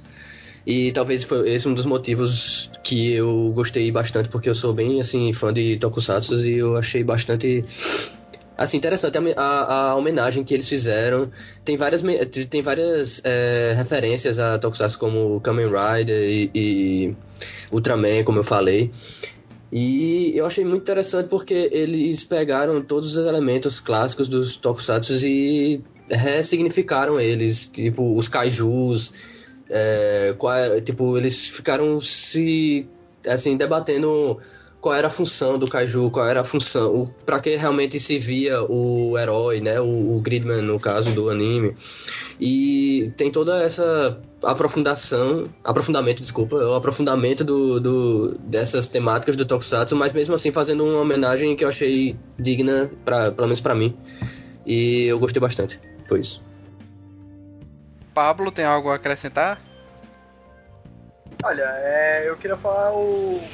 Eu, eu escolhi ele porque, pô, é, a comédia é muito legal, é suave e, e é um negócio bem relaxante para quem queria fugir um pouco do mesmismo, né?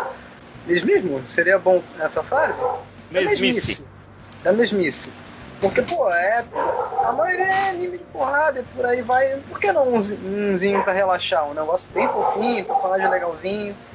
É por causa disso que eu coloquei, porque eu gostei muito e é muito engraçado. Quem não assistiu, eu recomendo. Próximo aqui da lista, High Score Girl, que está na Netflix, esse aqui me passou batido, mas eu tinha adicionado meus favoritos e não deu tempo de assistir, que é o da menina, né, Peixoto, da que joga o arcade.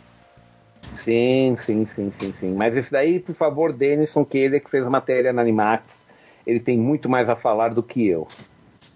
Ah, a história até que é bem simples. É um casal de crianças que passa bom tempo nos fliperamas, na época do boom dos jogos de luta.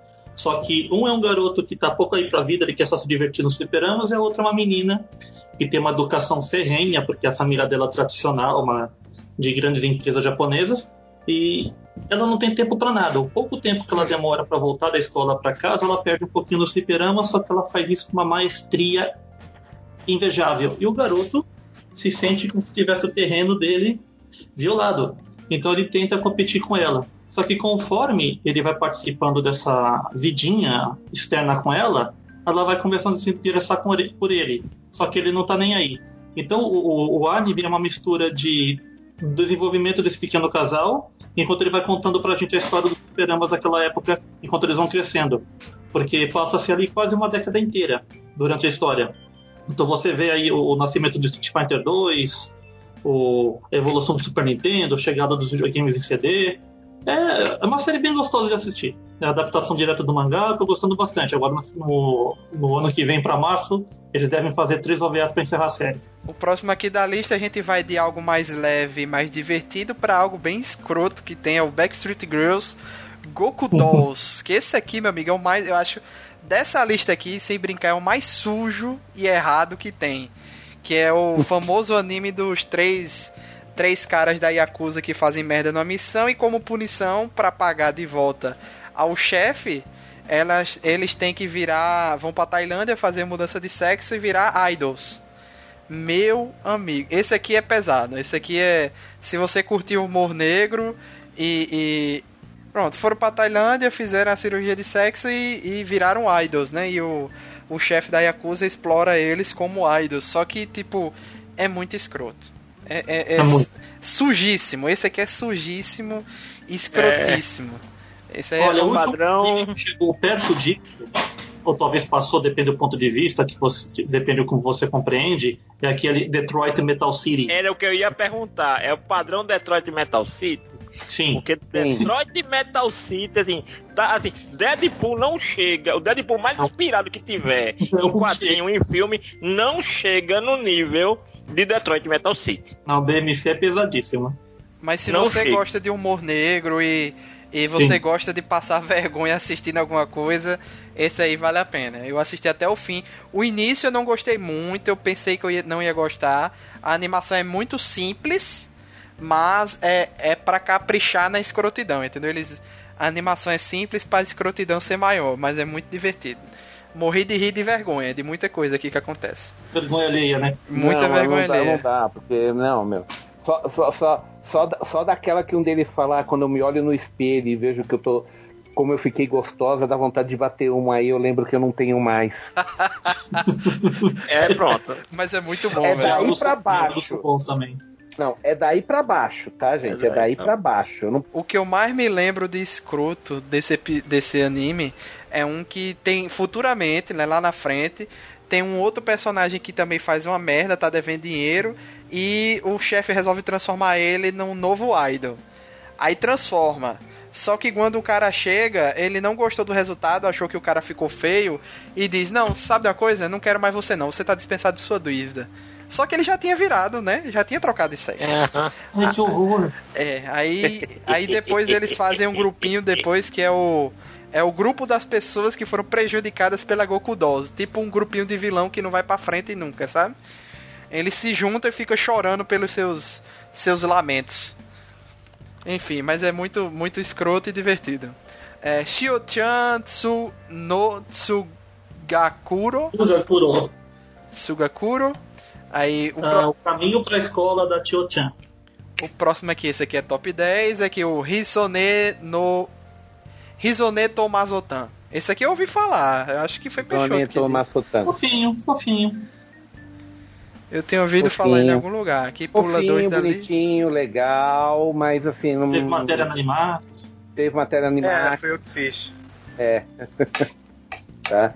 É, é, é legalzinho, mas o top 10, para top 10 eu não recomendaria não. Eu dou menção honrosa no máximo. Karakai Jouzu no Tagaki-san. Ah, legal. Gostei. É outro, é outro anime, é outro anime reconfortante também, é bom de assistir. Ah, o... teve aí quem deu ele. O Pablo deu uma nota altíssima pra ele aí. É verdade. Vê aqui agora. É verdade. Fala dele pra gente. Ah, é basicamente o dia a dia de dois, eh, dois alunos que a menina fica disputando com o garoto pra ver quem consegue provocar quem e ela sempre ganha. Afinal de contas, ela é esperta pra caramba. E ela. Os dois se gostam, e- só que ela não quer falar isso. Mas é pra manter o contato, ela provoca ele de qualquer jeito, chamando a atenção dele. O próximo aqui é o Hinomaru Zumo. Foi só Denison que indicou aqui. sobre sumo. Ah, de Sumo, entendi. Zumo. Ah, é aquele lá do, do, do- do cara que pede. Aceita levar 15 minutos de porrada pra depois só dar uma no inimigo.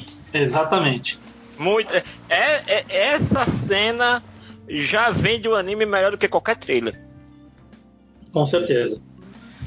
O outro aqui é o Gaikotsu Shotonin Honda-san, que é o famoso anime da, da, da, da livraria, né? Da, da livraria especializada. Isso, isso. Né? Com- Como é que ficou esse daí? Como é que ficou esse aí? Esse aí tá recomendado, pode ser recomendado aí. Pode ser falado. Recomendadíssimo, na verdade. É muito bom, cara. É, muito, é, pô, é engraçado pra caramba. Uhum. Eu, eu, eu, eu dou alta recomendação pra ele, mas eu sou também altamente suspeito pra falar porque eu sou editor. Eu trabalho com editora, logo eu também tenho, um- eu tenho uma certa Explica o que, é aí ligação. pra gente, Peixoto, o Honda eu, eu ia chegar lá, eu ia chegar lá, né? Eu estou dizendo, eu, eu sou suspeito pra falar, mas eu gostei mesmo porque é o seguinte: é a história de um sujeito. É, é, é simplesmente o dia a dia de um vendedor de livros numa livraria japonesa, tá? Só que o, o, o diferencial é o seguinte: é uma obra autoral, porque o, o autor ele começou fazendo isso como tirinhas pra, de passatempo no Pixiv, aquele site de ilustração japonês, Sim. né? O Deviante deu do Japão. É, é, o DeviantArt do Japão. Só que deu tanto, tão certo que a própria Pixiv, que tem uma versão que também é editora, também ela imprime os melhores trabalhos, chamou ele, ó, a gente quer pu- publicar o teu Honda San. Aí virou, virou mangá mesmo, virou, virou mangá serial, tá? E já tem três volumes. Mas o que é, que é a história? É, o legal da história é o seguinte, ele se, ele se autocaricatura como uma, um esqueleto, por isso que é o senhor, o, o, o senhor Honda, o esqueleto vendedor da livraria. Entendeu? Ele, ele é um vendedor de livraria na forma de esqueleto, né? E o legal é que todos os colegas dele, que obviamente são pessoas que existem de verdade, mas como ele não quer colocar eles, o que ele fez? Cada um é uma máscara. Então tem um lá que é a máscara da peste negra, a outra é a máscara, a máscara de soldador, o outro é capacete de moto. Cada um deles Coelhinho. coelhinho, a cabeça de abóbora, né? É. Né? Só tem um, que- Né? um quesito nesse anime que pode dificultar que todos assistam, porque é Hum. muita referência à cultura pop japonesa no geral, né? Tanto atual como antiga. Então, se Hum. você não acompanhar o mínimo, provavelmente muita coisa você vai perder. Não, nem tanto, porque na verdade, como tá ligado mais ao dia a dia da livraria, eu vejo de outra forma, Luiz. Eu vejo como um, um, um, um guia de como é que funciona uma livraria japonesa, porque mostra tudo, os bastidores, abertura, fechamento de caixa, como eles têm que repor Peixoto, estoque. peão é peão em qualquer canto do mundo. Exato. E, Exatamente. e eles fastam, eles fastam no livro. E o detalhe, o, Honda San, ele tá fazendo isso com propriedade, porque ele trabalha numa livraria já fazem mais de 10 anos. Era isso que eu ia falar agora. Ele é peão profissional, então. Ele conhece. Ele tem experiência. De, Ele é o senpai. Não, e o, Já- e o- e o pior é que jogaram ele para trabalhar na seção de livros importados, que são os mais pesados. Ele vive reclamando disso. É, no primeiro Porque- episódio ele já tem vergonha porque ele tem que atender um grupo de mulheres que estão atrás de Yaoi ou é Yuri? É, Yaoi. Yaoi, né? Mangá, é, Yaoi, pra quem não sabe, é mangá de rapaz namorando rapaz. Boys Love, É né? muito engraçado que ele fica com vergonha, né? Fica... Uhum. Ai, ai. Não, e quando, e quando ele atende o brasileiro? É, avião. Selfie, selfie. Ave, meu Deus. Ele fica aterrorizado com isso. Falando, não. Porque o jeito brasileiro desconcerta os japoneses. Eles não são desse jeito, não são expansivos assim, né? E ainda foi aquele brasileirão bem mulato, né? Bem. bem louro. Cabelo louro. Bem, ai, muito louco, muito louco. Foi muito divertido. divertido. Mas enfim, enfim. Recomendamos Honda Sun porque é divertido, viu? Mesmo que você não conheça muito da cultura japonesa, apesar do que o Luiz falou, eu discordo do Luiz. Desculpa, Luiz. Não, Eu não, acho é que é um porque ele tem que- muita, ele tem muita piada interna, né? Tem muita piada Ah. da- do, da- do mercado, tanto é que ele faz referência aos, aos mangás mais vendidos atualmente, e tal. Assim, não é que você vá, não é que você, não é que você vá perder de você entender o anime, mas você vai perder muitas das sketches, das piadas, das referências que ele tá fazendo, né? Entendeu? Porque ele é um anime muito atual em muita coisa. Mas é claro que na ma a maioria dos- das piadas do, do humor é de algo mais genérico, né? Não- ele não se refere diretamente a um, a um- um mangá de yaoi, ele se refere ao yaoi no geral. Exato, né? E quando ele cita alguns títulos, né? É, você vê que eles até, quando são títulos de editoras concorrentes que não da Kodansha, né? Porque é a Kodansha que imprimiu o mangá, né? né? Então eles têm, que, eles têm que fazer o título, o, como é que fala? Eles têm, eles têm que falar o título cortando algumas letras ou fazendo trocadilhos. É aí onde eu acho que o pessoal pode se perder um pouco mais se não conhecer bem os mangás. Mas não é uma coisa que você vá. Ah, não, não dá pra eu assistir a série por causa disso. Dá sim, dá pra assistir de boa, tá? Sim. Altamente recomendo. Próximo aqui da lista, Senseiya Sentia Show, que é o retorno aí do traço antigo, traço clássico de Senseiya, numa qualidade melhor e pelo um, é, seguindo um mangá muito bom, muito bom da, da Sentia Show. Eu já achei, assim, eu coloquei aqui como menção honrosa, mas assim, por enquanto tá bem mediano, sabe? Assim, na minha opinião, assim, porque no, no mangá eu gostei mais, por incrível que pareça. E no anime eu achei meio devagar algumas coisas. Mas que eles pegaram mesmo o ritmo do, do Cavaleiro Zodíaco clássico. Foi Felipe Greco que indicou aqui como melhor? Não, foi Janus. Janus O quê? Janus indicou como, Como melhor? É, você indicou verde aqui como sendo do melhor. Ah, não, entenda assim, que o verde pra mim significa eu assisti. Ah, então tu marcou tudo verde aqui. É, então, pra mim era eu assistir. Ah, não. Verde é. Se você considera pra entrar no top 10. Não, não, não. Ah, então Isso por isso aí. que tava. Então por isso que a gente tava tendo aquela divergência. Ah, já não, você não leu as Entendeu? letrinhas? Ah, Janus, a É, não, legenda ali do lado, Janus. Ah, foi mal. Então por isso que aquela divergência que a gente tava tendo não, não, não tava sendo motivada pelo motivo errado. Uma coisa que eu comentei com o Luiz, que a gente já tinha gravado um programa do, do- com um amigo nosso sobre o Santa Show, e meio assim que devagarinho é, meio que resvala com a ideia que eu tinha antes da série estrear, porque assim, como ela é meio que um retcon da série clássica, a gente não sabia se ia ser 100% baseado no mangá ou se ia levar em. é, que a minha ideia é que ela ia se basear meramente com os eventos da animação. Ela não iria ser 100% fiel ao mangá, ia fazer um meio termo entre o mangá e a animação clássica. E aparentemente, com algumas coisas que eu vi nos os episódios saíram até agora, é mais ou menos isso que está acontecendo, né? Eles estão levando em consideração alguns eventos e algumas visuais do desenho animado e não do mangá. Uhum. Felipe, eu quero ouvir Felipe e Ivonaldo, porque Ivonaldo marcou como não gostei. E Felipe quer comentar algo. Desce o malho, desce o malho!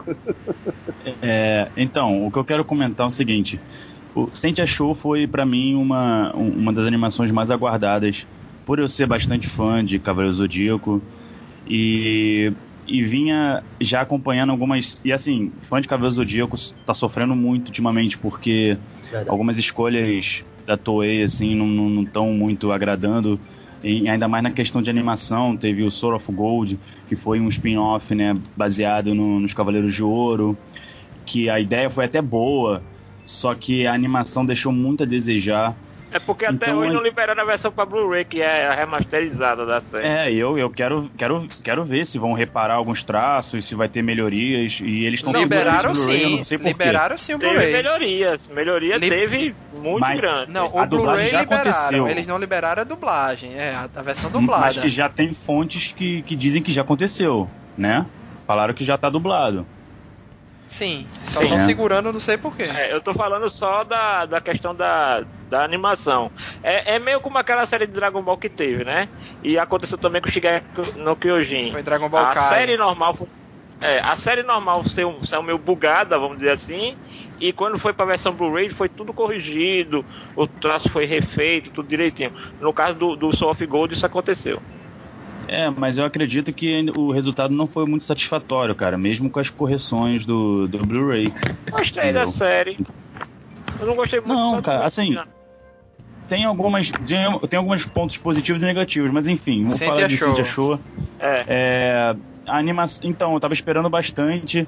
É, eu tava vendo alguns trailers, algumas imagens que estavam saindo e eu tava curtindo porque eles pegaram o visual do Araki, né? Que é o visual clássico.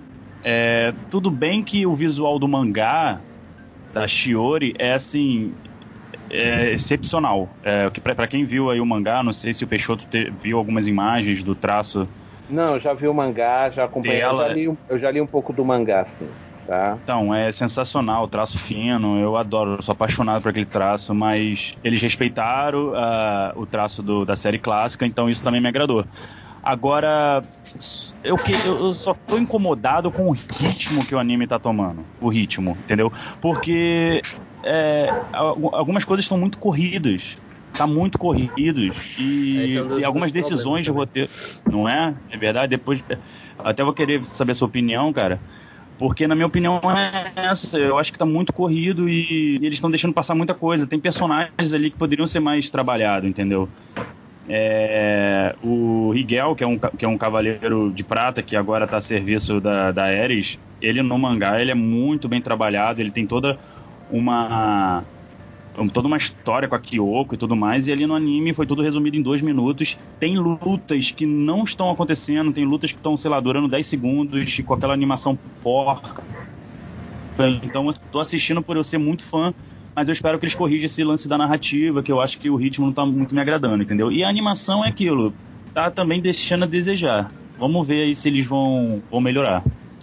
Ronaldo, pode rasgar aí seja breve. Não, rasgar, não, eu botei assim, não gostei, mas é tanto que eu tinha botado, antes eu tinha botado assistir em vermelho, porque é, eu, mas aí depois eu botei não gostei pra ficar padronizado, porque eu realmente não gostei, eu achei, como ele falou, que tinha, tá muito corrido, é, teve um- os primeiros quatro episódios que foi um arco que era explicando basicamente a história das irmãs lá e, e tal, e foi muito corrido e você não dava pra parar pra raça- raciocinar o qual era tipo as motivações dos personagens e, e- e- o que é que tava é, é, rolando ali, né? No, e só depois, mais pra frente, que eu fui entender que era aquela questão do, do mestre do mestre do santuário lá, que do, do Cavaleiro Zodíaco clássico, da saga do Santuário. Só depois de um tempo foi que eu fui raciocinar, porque eles já, no primeiro episódio, já contaram um bocado de coisa, uma por cima da outra, e eu fiquei, o que que tá acontecendo? E até hoje eu tô assistindo, mas é só porque eu realmente sou muito fã de Cavaleiro Zodíaco. tá vendo no E- automático. É, eu sou, tipo como o Soul of Gold também. Não curti muito, mas assisti porque tudo que sai de Cavaleiro Zodíaco eu tô vendo. E é basicamente isso. Eu não gostei, mas tô assistindo e espero que melhore. Eu gostei bastante do último episódio que saiu, que apareceu o Seiya e blá e tudo mais. E aí. Foi meio que um spoiler, mas enfim. É, eles pegaram aquela parte do torneio galáctico lá, que eles mudaram o nome também. Enfim. Mas eu tô começando a gostar mais, mas até agora tá bem fraco pra mim. Em resumo, quem lê o mangá tá melhor. É isso aí. Sim. É, basicamente isso. Próximo aqui da nossa lista, Capitão Tsubasa, que é simplesmente o, o remake na qualidade atual, tá show de bola e já tem dublado, né? Que é transmitido pela Cartoon Network, se, é, lançado no ano da Copa. É, antes da Copa, inclusive, se aproveitando do hype do futebol. Show de bola. Capitão Tsubasa aí, quem assistiu o antigo, assiste esse aí que tá bom do mesmo jeito. E a dublagem tá aceitável, não tem nada questionável não. Próximo aqui da Netflix, a Gretsuko, que é a famosa. o anime da. Da. Hã? Devilman Do tá entre o top Devilman. 10. Top 10 só vem depois. Ah, vai deixar só pra é, né? Exatamente. A Gretsuko, que tem na Netflix, é um, um série de curtas, né? De, de animação. E onde conta a história lá da. da é, Fe, é Feneco, eu acho que é Feneco. Não, Não, Feneco é outro, né? Feneco, Feneco é a amiga Não, da a dela. mesmo. Ela é uma um panda vermelho. É. Que, tipo, é uma, uma vida dia a dia de uma mulher de escritório, né? Que trabalha em escritório, numa empresa tal. E que o, o, a forma dela extravasar o estresse é indo no karaokê e cantando seus rock pesadão. Heavy metal pesadão. Heavy metal. Que isso aí já é um grande resumo aí do, do da Gretsuko. É, é curta, como é, é. Episódios curtos, né? 10 minutos, Não, 12 não. minutos. Não? Mas 15 não, minutos. episódio inteiro. Não, é 15 minutos É só. 15 minutos. São episódios curtinhos. É menos do que um anime comum que a gente assiste. É como se fosse um sketch animado. É. Não, é uma história contínua, não é sketch não. Não, Não, Não, mas é porque são tempo, várias tempo da histórias história. dentro, né? Um Ah, episódio sim, tem os várias histórias. Só 15 minutos. Tem inclusive um especial do Natal, eu não vi ainda. Muito bom. Aí, aí, mais um seguindo aí a linha do, do é, animes de humor, né? Que a gente vê que eles ganham muito destaque porque, inclusive, acho que há uns dois anos atrás eu era muito reticente de ver anime, anime de humor. Peixoto já não se indicava muito e eu não via. Mas quando eu assisti lá a Made Dragon, eu gostei pra caramba. Aí eu comecei a dar mais chance. Aí ultimamente eu tenho eu, eu tenho um ano pra cá eu tenho assistido mais anime de humor e eu, eu tenho gostado do humor japonês. Estou me acostumando, né? Ao humor vindo de lá. O próximo aqui, esse aqui é polêmico, porque lançou esse anime Hero Mask da Netflix. Janúncio Só quem viu, viu fui eu. Janúncio Aham. viu, ficou louco, indicou pra todo mundo: assista Hero Mask, Hero Mask. Fui assistir três episódios, achei uma merda. Coloquei aqui como não gostei, gostou? que realmente não Aham. deu, velho. Não, não deu, não, Não, deu. mas eu não, assim, só fazendo a correção, quando eu coloquei aí não foi como indicado aos melhores do ano, viu? Ah, só constando assim que eu tinha visto. Certo? Mais um que tu. Nenhum aqui Não, tu indicou o melhor do ano, praticamente? Não, eu só fiz o co- o constar pra, pra gente ver, que eu ia ver e tal, mas dificilmente a, a- o resultado dos melhores do ano vai, vai mudar pelo que eu vi. Muda vai sim. mudar. Muda sim. Muda não. Muda. Porque os que estão aí são os que eu consideraria os melhores do ano. Só pra resumir, Hero Mask, pra quem não viu, eu realmente recomendei pra muita gente. Por quê? Porque ele é um anime com uma pegada completamente diferente. Ele é um Vi Ona. dois episódios, tá bom, Janus? Eu ainda não terminei, não. Ok. Ele é um Ona. Eu acho que ele é muito. é, é, ele vai lembrar muito, mas- porque a série de referência pra ele é também pouquíssima gente assistiu, que é Mind Hunter do David Fincher. Né? Sendo que com mais é, ficção científica e com mais ação, porque ele tem muita. Tem alguns, alguns episódios dele que você vê uma referência muito direta a- ao profissional, à identidade Borne. Tem algumas sequências dele que são feitas para quem conhece e consome esse tipo de produto. Então é um anime, como eu falei, até para Peixoto. Não é um anime para todo mundo, principalmente para quem é acostumado com shonen, com anime de luta, essas coisas. É, não é a praia. É uma coisa realmente mais que exige um, um- uma cabeça diferente. Né? Tem, tem um episódio lá que é só com uma advogada que está no, no- na trama e é somente ela investigando um crime com mais de 10 anos. E o final do episódio é quando ela consegue desvendar o crime, pegar o criminoso que a galera não tinha conseguido pegar.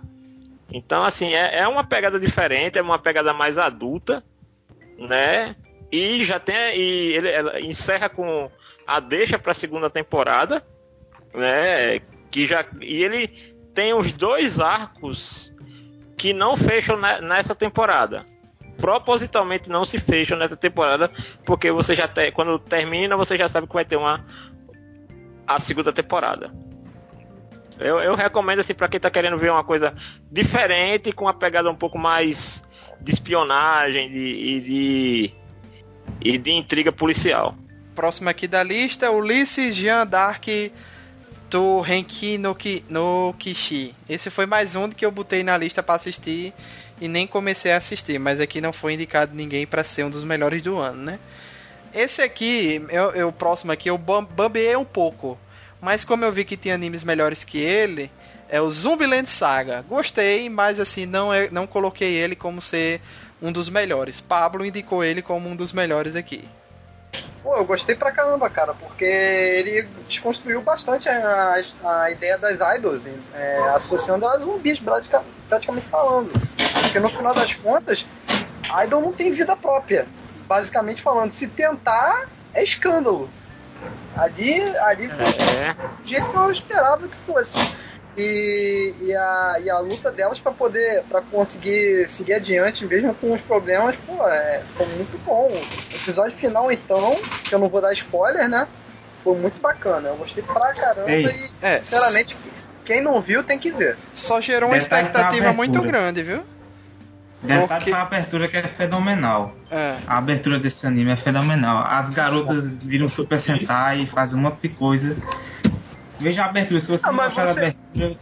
Mas se você, você quer saber, lá no Japão foi considerado um dos melhores animes de 2018, tá? Sim, sim. Tá na frente de muito anime, tá? A questão do Zumbiland Saga é o seguinte: é, ele gerou as dubladoras sem querer. Denison aí, não sei se ele vai concordar ou não. Gerou uma expectativa.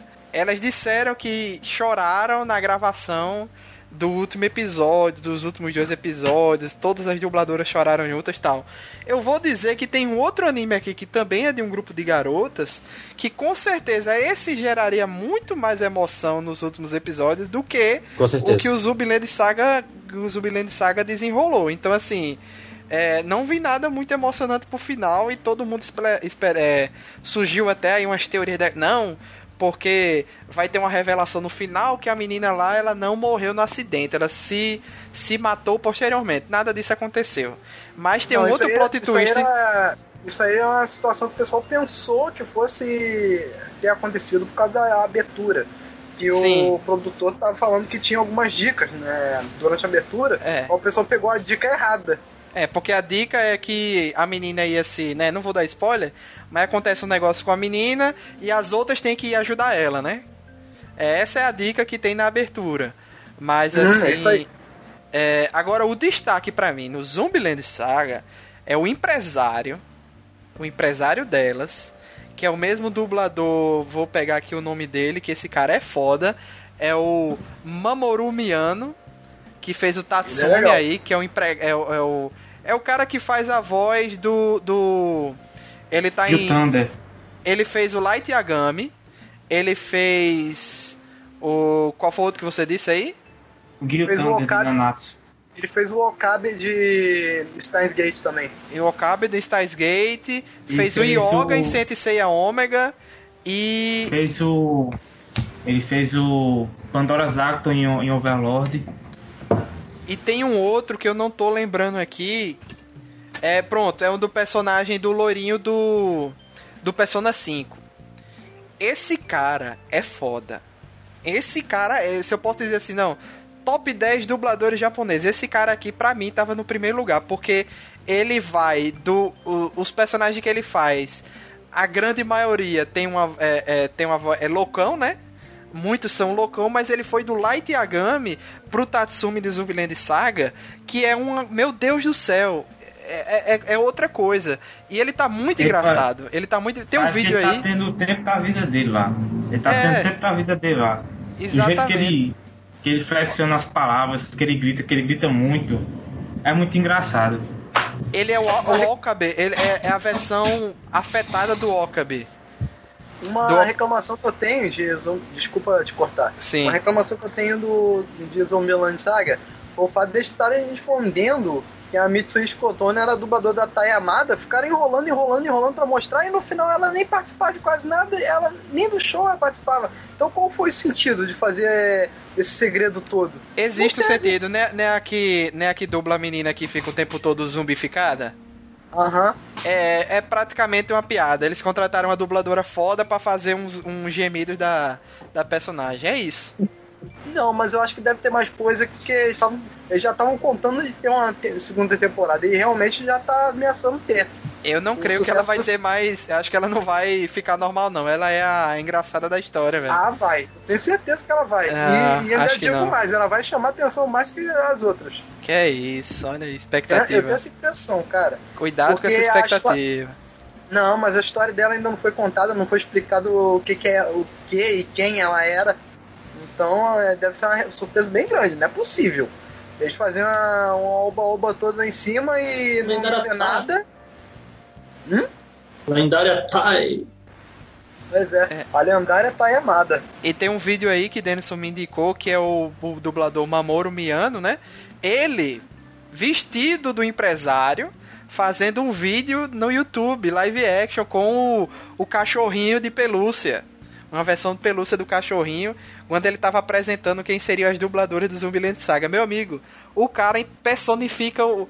Acho que o personagem, Denison até falou isso, o personagem foi criado a partir da aparência do cara, porque é igualzinho. É o cara. Então Ah, aí- e tem o outro vídeo, e tem o outro vídeo que ele e, a- e as outras e as outras atrizes participam daquela de verdade daquela Olimpíada lá na lama. Ah, isso eu não Nossa. vi, cara. Não, Esse É muito engraçado, é muito engraçado. não cheguei a ver. Mas o, o aí, procurem sobre ele, o bicho é, é foda e o cara é novo ainda. Deixa eu ver aqui, tem a idade dele aqui? Não tem. Mas Ah, o cara. ter uns 30 alguma coisa. É, o cara é bom, o cara é bom. Próximo aqui da lista. Goblin Slayer, a gente já comentou meio aí. Foi o primeiro que a gente comentou, né? Por causa da polêmica. É, Sword Art Online Alicization, eu coloquei como um dos melhores. Porque eu acho que aqui tem uma virada no Sword Art Online. Não entrou no, no top 10, né? Porque Pablo não esqueceu de botar no mudo o seu, seu microfone. É, Sword Art Online, ele vinha numa. é, aqui ele tem um salto porque não é mais um jogo. Em teoria, não é mais um game. Eles estão desenvolvendo uma, uma tecnologia que é tipo uma. É, é uma realidade meio virtual, mas que ninguém tá jogando. Todos os personagens lá dentro estão vivendo como se fosse a vida deles mesmos. Ele não sabe que estão num, num, numa realidade computacional, num mundo paralelo digital. Eles não têm. Luiz, Oi. eh, posso, posso abordar isso de uma maneira um pouco me- diferente da sua? Essa tradução que eu acho. Porque a história, a coisa é simplesmente seguinte: o, o, o governo japonês, entende? Porque é o governo que está bancando o projeto, né? Eles simplesmente conseguiram desenvolver vida artificial. IA, inteligência artificial de fato. Cri- é, vida, é, vida digital com consciência. Tá? E qual é a intenção deles? Usar isso como arma de guerra, claro, né? Em E quem testa mandar- isso? E quem faz o teste disso? E quem tá sendo test driver, justo Kirito, né? Tá? Só que aí deu todo aquele rolo que é melhor a gente não entrar muito em detalhe aqui, senão a gente vai longe, né? Tá? É. Mas, o, mas o que eu gostei, porque ali tá entrando numa questão, numa coisa que muita gente questiona, muito, eh, é discutido a sério na ciência, né? Sobre a criar-se ou não, né? A questão moral, a questão várias questões ética e várias outras coisas são discutidas sobre criar ou não uma vida artificial, né? Tá? Porque é, é aí tanto que é por isso que eles criaram esse mundo artificial, porque é, esse mundo virtual, né? Porque sem esse mundo virtual, a- as inteligências artificiais que eles estavam criando não conseguiam viver. Eles tiveram que fazer um mundo para que elas pudessem viver, porque e- elas não conseguiam aceitar serem inteligência artificial, elas pensavam que eram pessoas mesmo. Porque a, a- a na história, a única coisa que a gente pode adiantar é que a, a inteligência é uma cópia de uma mente humana. Só que por ser uma cópia, acredita ser uma cópia de verdade. Eu sou o verdadeiro, não você, entendeu? Isso criava uma, o que a gente chama de angústia existencial. Eu podia ir mais longe na, lá, na análise, Sim. mas não tem tempo, né? E é uma cena muito pesada quando isso acontece, né? Quando É exato, é a horrível. O cópia pior- vê o, o real e fica, o que é que está acontecendo aqui? Exato, porque nem ele. é, Então, isso vai longe, mas va- vale muito mesmo. E tem um outro detalhe muito importante: nesse mundo virtual, o tempo passa mais rápido do que o nosso tempo normal, vamos É lembrar verdade. disso, né? eu não me lembro exatamente qual é o fator de velocidade, mas é bem mais acelerado que o nosso. Porque, como eles falam, quando você sonha, você sonha acelerado. A gente está aproveitando só esse sistema da mente humana. E isso depois vai ser aproveitado numa outra história que foi criada pelo mesmo autor de Sword Art Online, que é o A Cell World, que eu ainda considero o melhor trabalho dele. Eu acho eu considero a Cell World melhor que Sword Art Online. É, eu, não, eu comecei a ver e não curti muito não, aí eu desisti. Ah, você é chato, Luiz, você é um chato. A história é boa pra caramba. Mas essa é um Alicization, você tem que levar em conta que no hum. Era um monte de humanos lutando, jogando, etc. Esse hum. aqui hum. só tem um humano na história, por enquanto, que é o hum. Kirito, e o resto hum. tudo é como o Peixoto disse aí, tá? É, é, eles estão é inteligência artificial, mas que estão vivos, né? Vivos é, ou não? É, e eles acreditam que são gente. É, só que e Kirito não eles... fala também, né? Kirito não, não, não diz tanto nada. Que eles, tanto que falaram, né? No, no mundo virtual já se passou, parece que 500 anos, e para eles tinham passado só, no, no, nosso tempo tinha passado só alguns meses, tem um negócio assim, sabe? É. Então o negócio vai longe ainda. Tá? Quem gosta então... de Sword Art Online vale a pena, e quem não gostou dos anteriores, eu acho que vale a pena dar uma olhada para ver se é, mudou alguma coisa para você, né? Ok.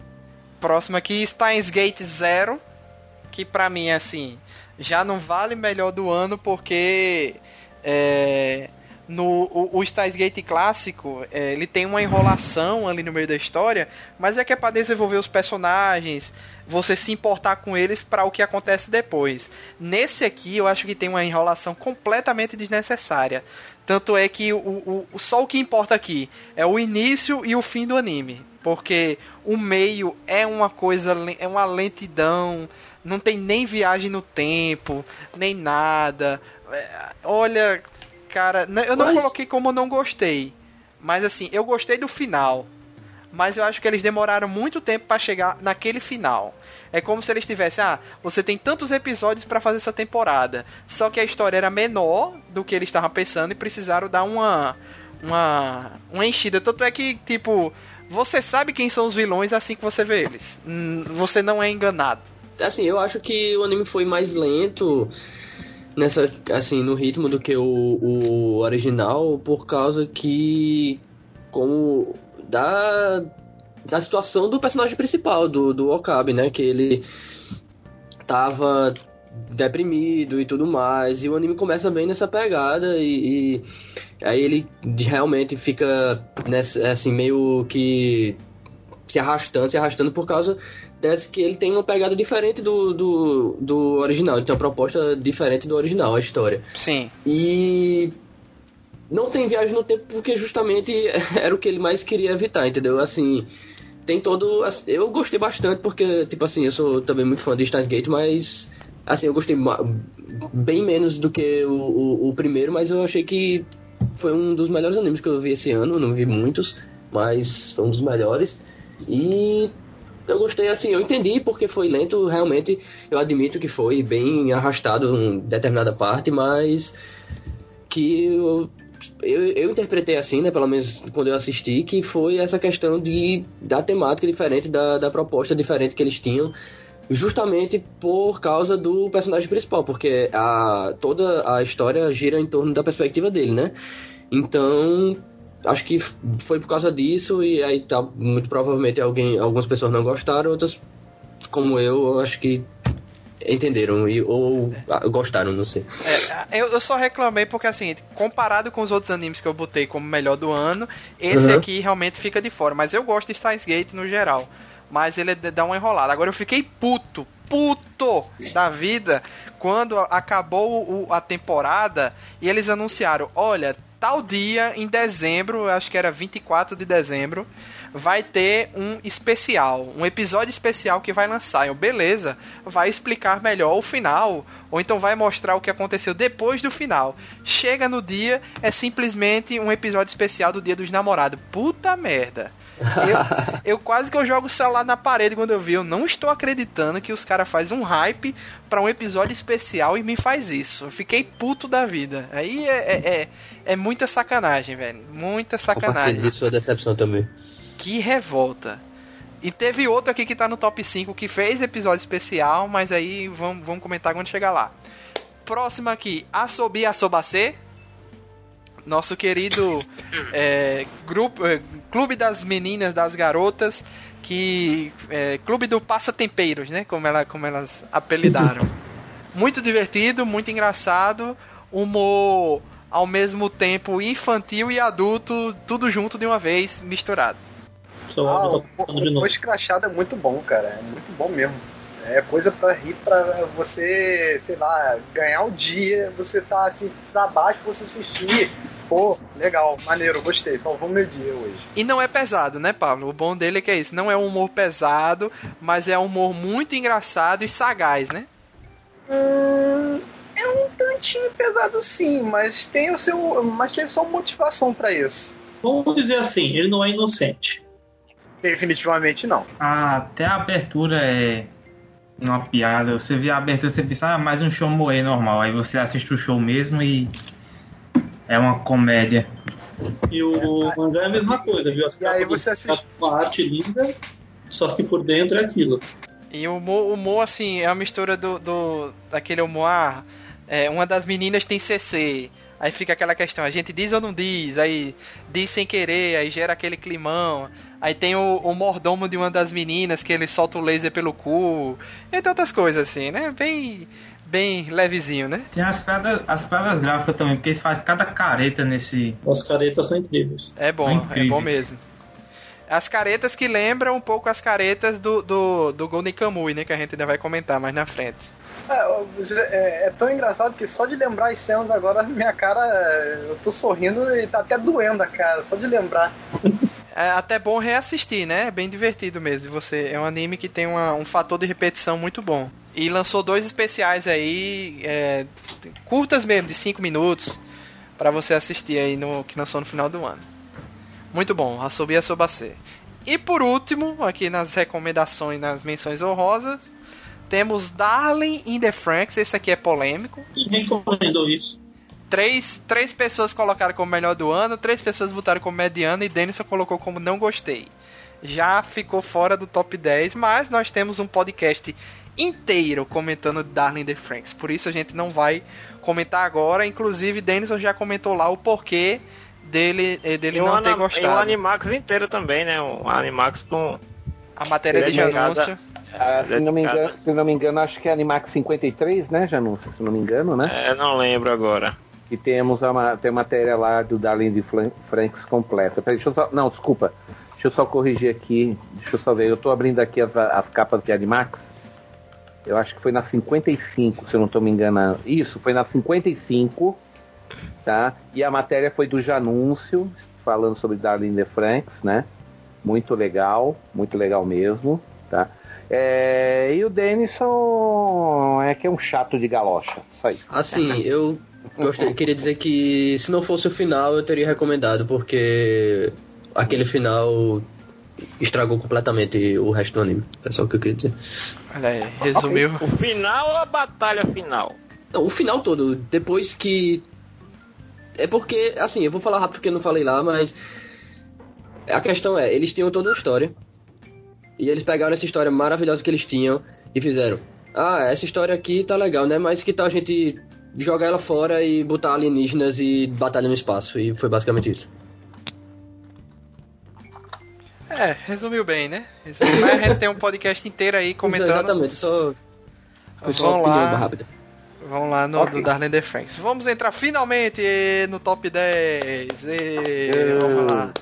Top 10 animes de 2018. Se alguém tiver alguma contestação, pode falar. A ordem meio que não importa muito, porque é como se todos eles fossem tão bons que tanto faz se tá no 10 ou no primeiro, mas eu elaborei aqui mais ou menos uma ordem pra gente ir comentando, certo?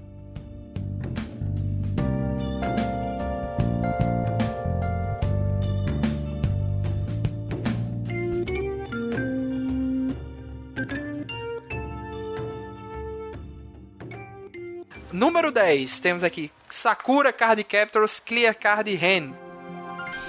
風で鳥で私より自由かな翼がないなら走ってくは行きたいところだってできるよね A continuação do anime clássico de Sakura Card Captors retornou aí e muita gente gostou, né? Foi aqui colocado como o melhor do ano por indicação por é, Denison, Pablo e Peixoto tá assistindo.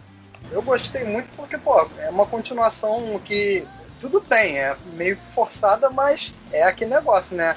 História boa tem que continuar de um jeito ou de outro. A galinha de, a galinha de ovo de ouro tem que continuar Então, não é forçada, até no mangá. O mangá segue esse caminho que tá no anime, é o mesmo.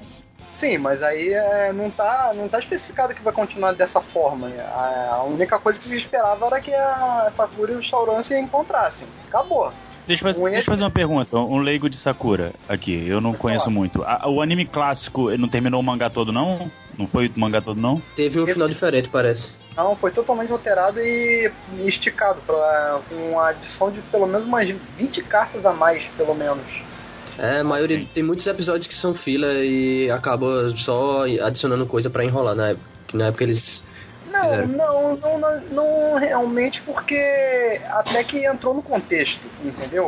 É, é, os animes do Camp têm essa vantagem que mesmo que seja um, um filler, ele entra para fazer parte da história e fazendo sentido. Não é igual um Naruto da vida que a ele história. não é feita a revelia.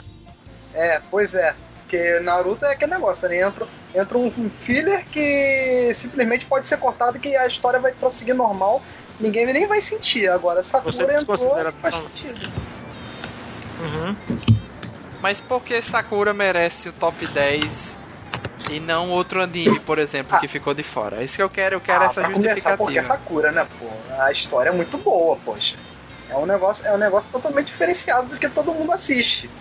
Já, já começa por aí. Porque, pô, a construção de personagem, a história, o enredo, pô, é tudo, é tudo legal, assim, tranquilo. É, o desenho passa, tudo, é tudo tão agradável, tão, tão desejável de continuar assistindo. Poucas séries a gente vê isso. É, concordo. E Sakura Card Captor foi, foi uma das séries, assim, que pavimentou a, o estilo Clamp durante o final dos anos 90, começo dos anos 2000. Então, tipo assim, você sabia, onde tivesse Clamp, era padrão de qualidade. Ou de história, ou de traço. É, influenciou muita gente a começar a desenhar também. Né? Até pelo fato de serem mulheres escrevendo e desenhando os próprios quadrinhos. Isso, isso foi um impacto principalmente por aqui. Mas o mais legal do, do, do Sakura Card Captor, não, não vi esses novos, mas pelo que vocês estão dizendo, tá mantendo a linha, vamos dizer assim, é porque é uma história que mexe com romance, escrito por mulheres, né? E que consegue, como muita coisa do campo, consegue agradar o público masculino também. Isso. Verdade. Com certeza. E outra, é você tá ligado que o mangá, o mangá delas, o X, ele nunca teve um Sim. fim, né? Sim, teoricamente, teoricamente, o X era para ser o ponto, o ponto de encontro do campo de todas as histórias. Acabou que não foi. E então o que foi isso foi o o Tsubasa Chronic, né? Exatamente. A, a na, crise nas começou... infinitas terras do Clamp. Na verdade, na verdade não Tsubasa, na verdade Sakura, porque Sakura originou Tsubasa e Holic. Sim. E, Sim, e, Sakura era para ser o ponto de encontro de todos os universos do Clamp. Entendeu? E é assim que tá sendo. Que, pra, pra quem não sabe, assim, são duas séries extremamente recomendadas. Tanto, tanto o Tsubasa, para quem já conhece Sakura Card mas mesmo que não conheça nada do universo do Clamp, veja Holic. Assim, é obrigatório para qualquer fã de mitologia, de cultura japonesa, de história de terror. Assista o Holic, que é um de prato cheio, uma das melhores coisas que o campo já fez. Exatamente, eu só não recomendo assistir o anime de Tsubasa que ficou muito mal feito, cara, foi muito bagunçado. Sim. Infelizmente, foi uma coisa que não tinha necessidade. Eles podiam esperar acabar para poder fazer.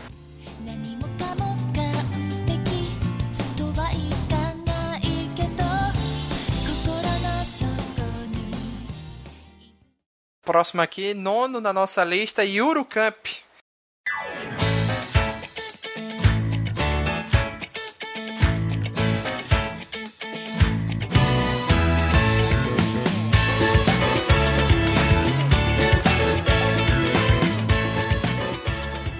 Indicado aí por Denison e Pablo também como para ser um dos melhores do ano. O que é que vocês podem falar aí do Euro Camp?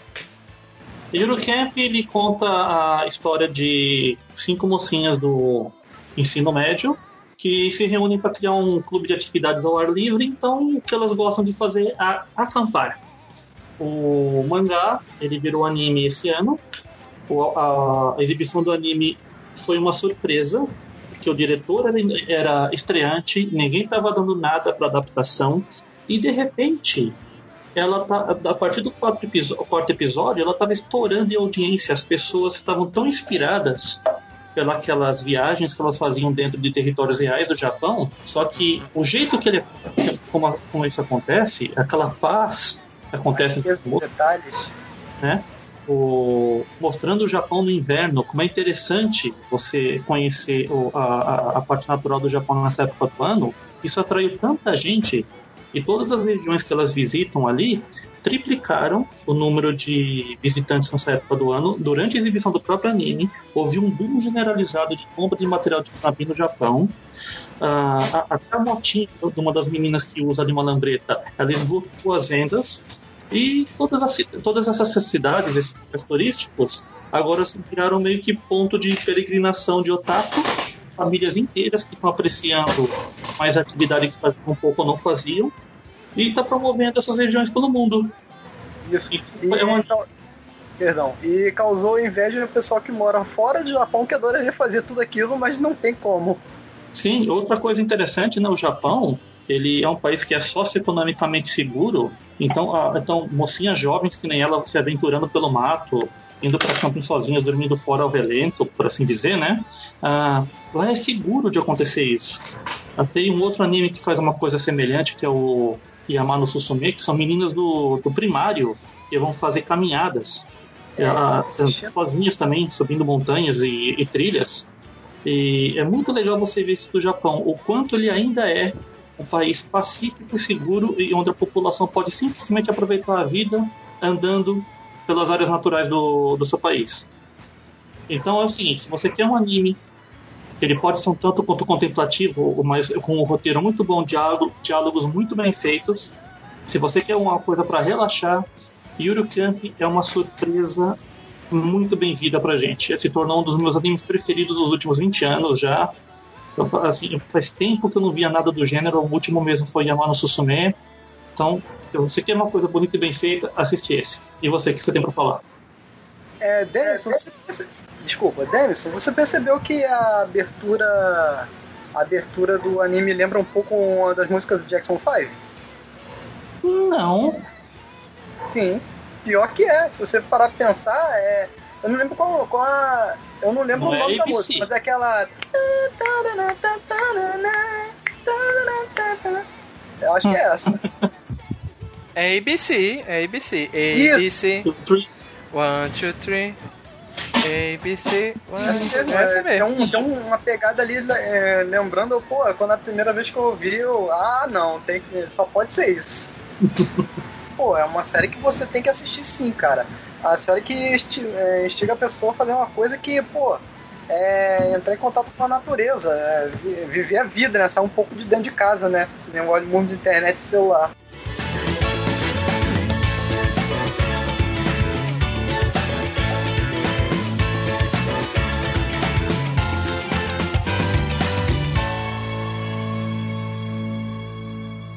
Então vamos aqui pro oitavo Hataraku Saibo.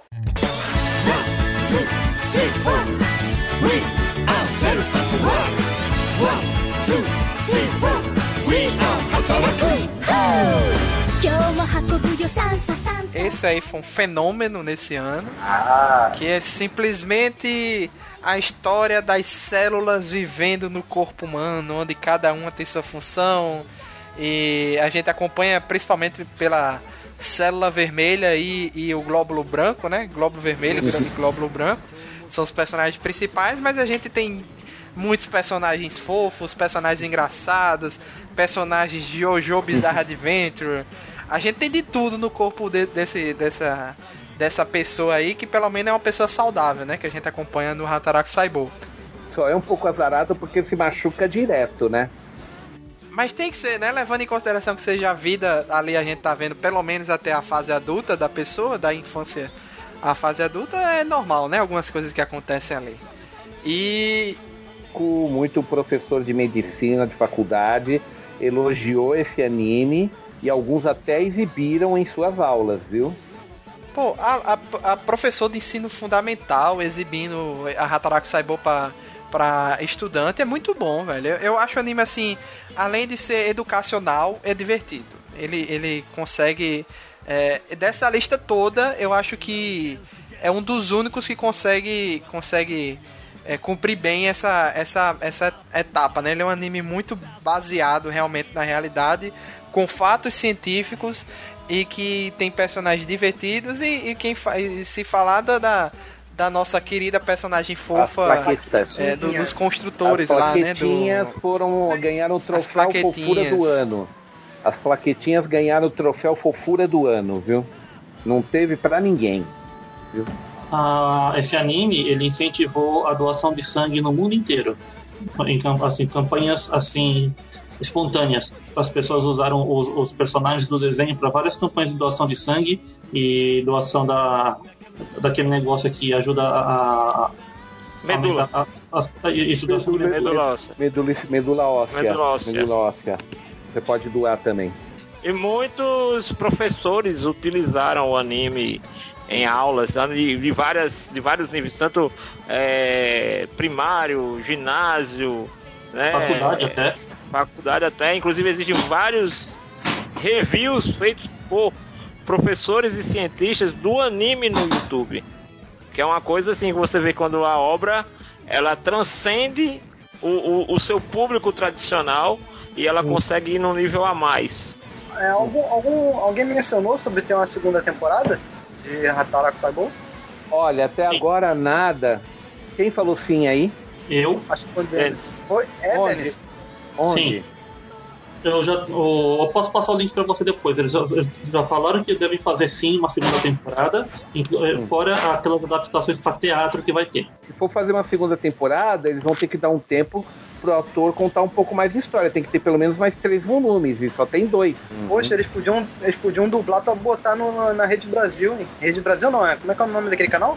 Não é Rede Brasil mesmo. Não, TV? É Rede... TV Brasil, não? É Rede Brasil, Rede Brasil, acho que é isso. Pô, eles podiam passar, cara. Com certeza vai fazer sucesso. É porque tem sangue, aí é, é mais complicado, né?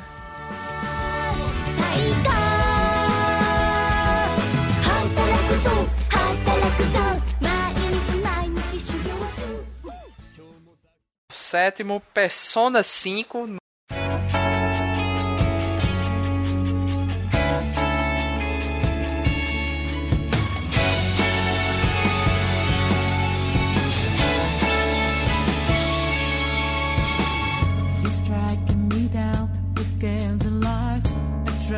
nosso querido anime baseado no jogo.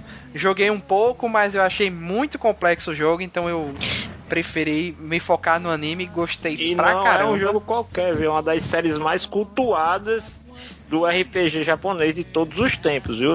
Na mesma linha aí do Final Fantasy e do Dragon Quest, ele tá no mesmo time. Junto a série, exatamente. A série a, a série Persona é do top 3, eu acho, top 5 de RPGs, séries de RPG no. E o Persona 5 por si só já é muito cultuado, né? Por si só, ele somente já é muito. O pessoal já gosta muito dele. E o, o a série no geral é outra história, né? Diga aí, Pedro. É engraçado que Persona 5 era um spin-off de Shin Megami Tensei e ele ficou mais popular do que Shin Megami Tensei. E é por causa do. É, é o seguinte: o, o, anime do Persona 5. É claro que ele não vai ter que eles chamam de, de, de que as missões para você desenvolver relação com os personagens paralelos, né? Você faz missões especiais para desenvolver relação com os personagens principais que estão na sua equipe e com outras pessoas, sei lá, a enfermeira, a professora. Ó, oh, mas para você ver como é, Persona é muito anime, né? Muito Japão a professora deles, da escola, ela faz um job paralelo de, de maid. Sim. Você contrata ela, liga pra ela, ela vai, ela, eles ficam com vergonha, vão pra uma casa vazia lá que eles conseguem. Aí liga pra ela quando chega a maid que faz massagem, faz não sei o que, é a professora deles. Aí começa a relação deles com a professora deles, de amizade e tal. E, por exemplo, no jogo, a função dela é ela libera os alunos para eles irem fazer a, as quests, né? Pra se Sim. você melhorar, se você upar a sua relação com ela. No anime isso não aparece, como tem a relação com a, a vidente lá, a mulher que prevê o futuro, tem a relação com a enfermeira, tem relação com a mulher que ele joga Mahjong, se eu não me engano. Ele joga um joguinho lá que parece com Dama, é, lá na, na igreja. Então tem muitos personagens que no anime só são citados por cima. Mas assim, a história principal tá ali muito bem explicada, muito bem Aham. resumida. E os finais, aí vem algo, algo diferente. O final do anime é como se fosse o final ruim do jogo. Só que, logo depois da cena pós-créditos, aí eles falam: Ah, você não acaba por aí. Aí eles anunciaram que o final de. É, já teve o primeiro filme com o. Que você enfrenta meio que o primeiro boss, né? E já anunciaram o segundo pra março, mais ou menos, que Uhum. seria o final, o final, final, né? Sim. O final definitivo. Mas Uhum. é muito bom, velho. Não, e a qualidade de. da A anim- música já vem muito boa do jogo, né? Sim. A música é excepcional. Os personagens excepcionais. Uma vantagem que o anime tem que o jogo não tem é que no, no jogo o personagem, por ser você, o personagem principal, ele é um personagem muito mudo, muito calado. E no anime ele tem a personalidade própria dele, porque ele não é você. Não, você, ele vai- é ele. você é o, o- o- Tudo gira em torno do, do, do protagonista lá, que é o Joker, né? É Joker, é o, o nome. É, o Joker, É, o exatamente. Joker é o nome de, de ladrão dele. É, exatamente.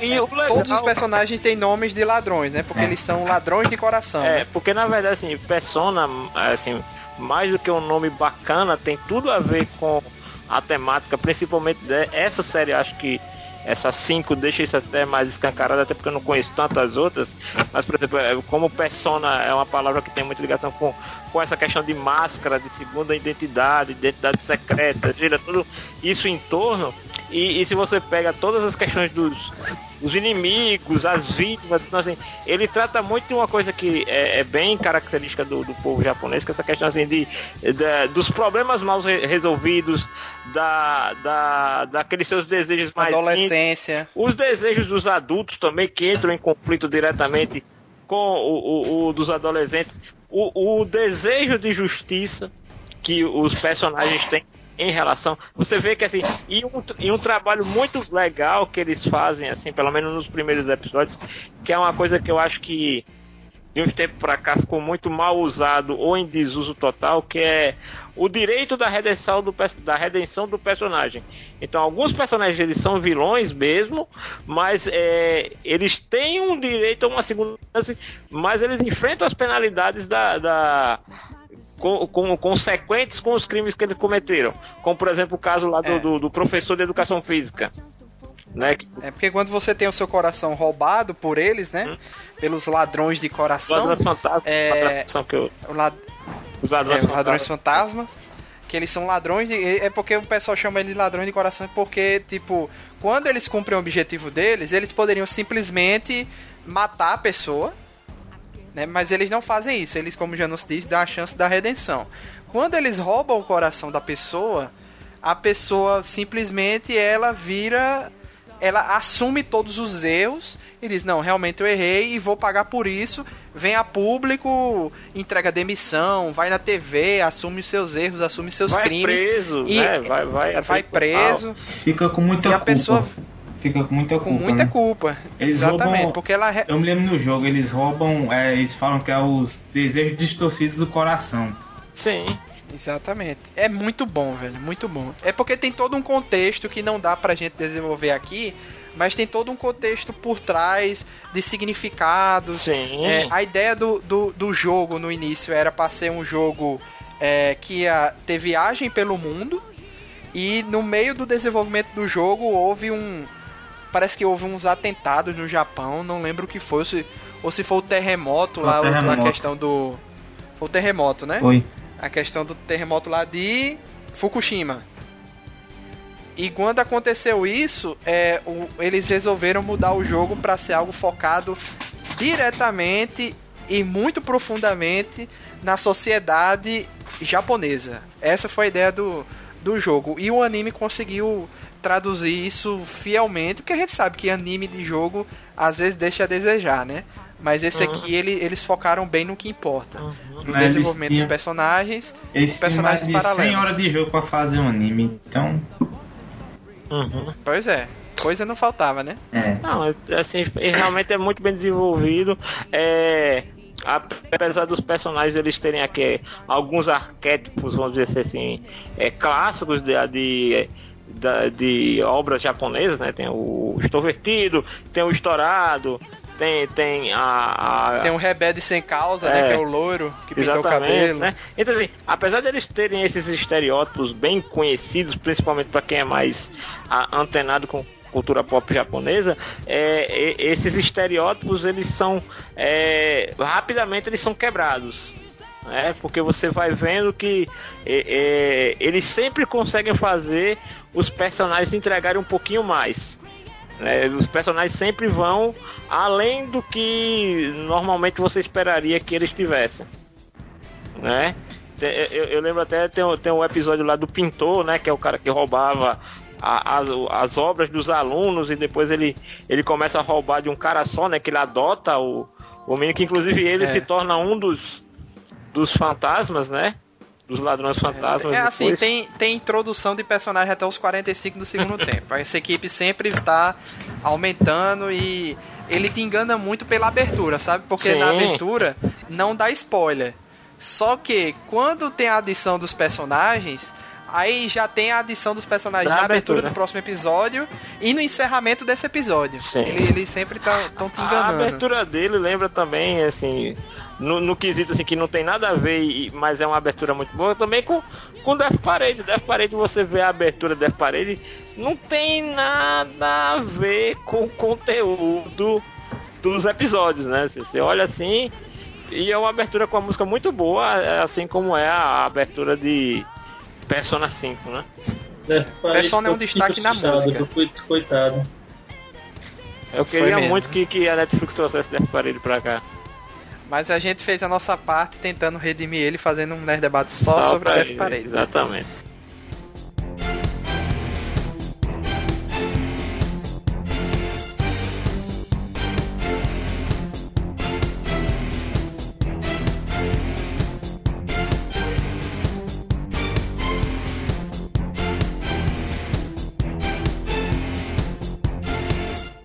Próximo da lista, sexto colocado, Devilman Crybaby.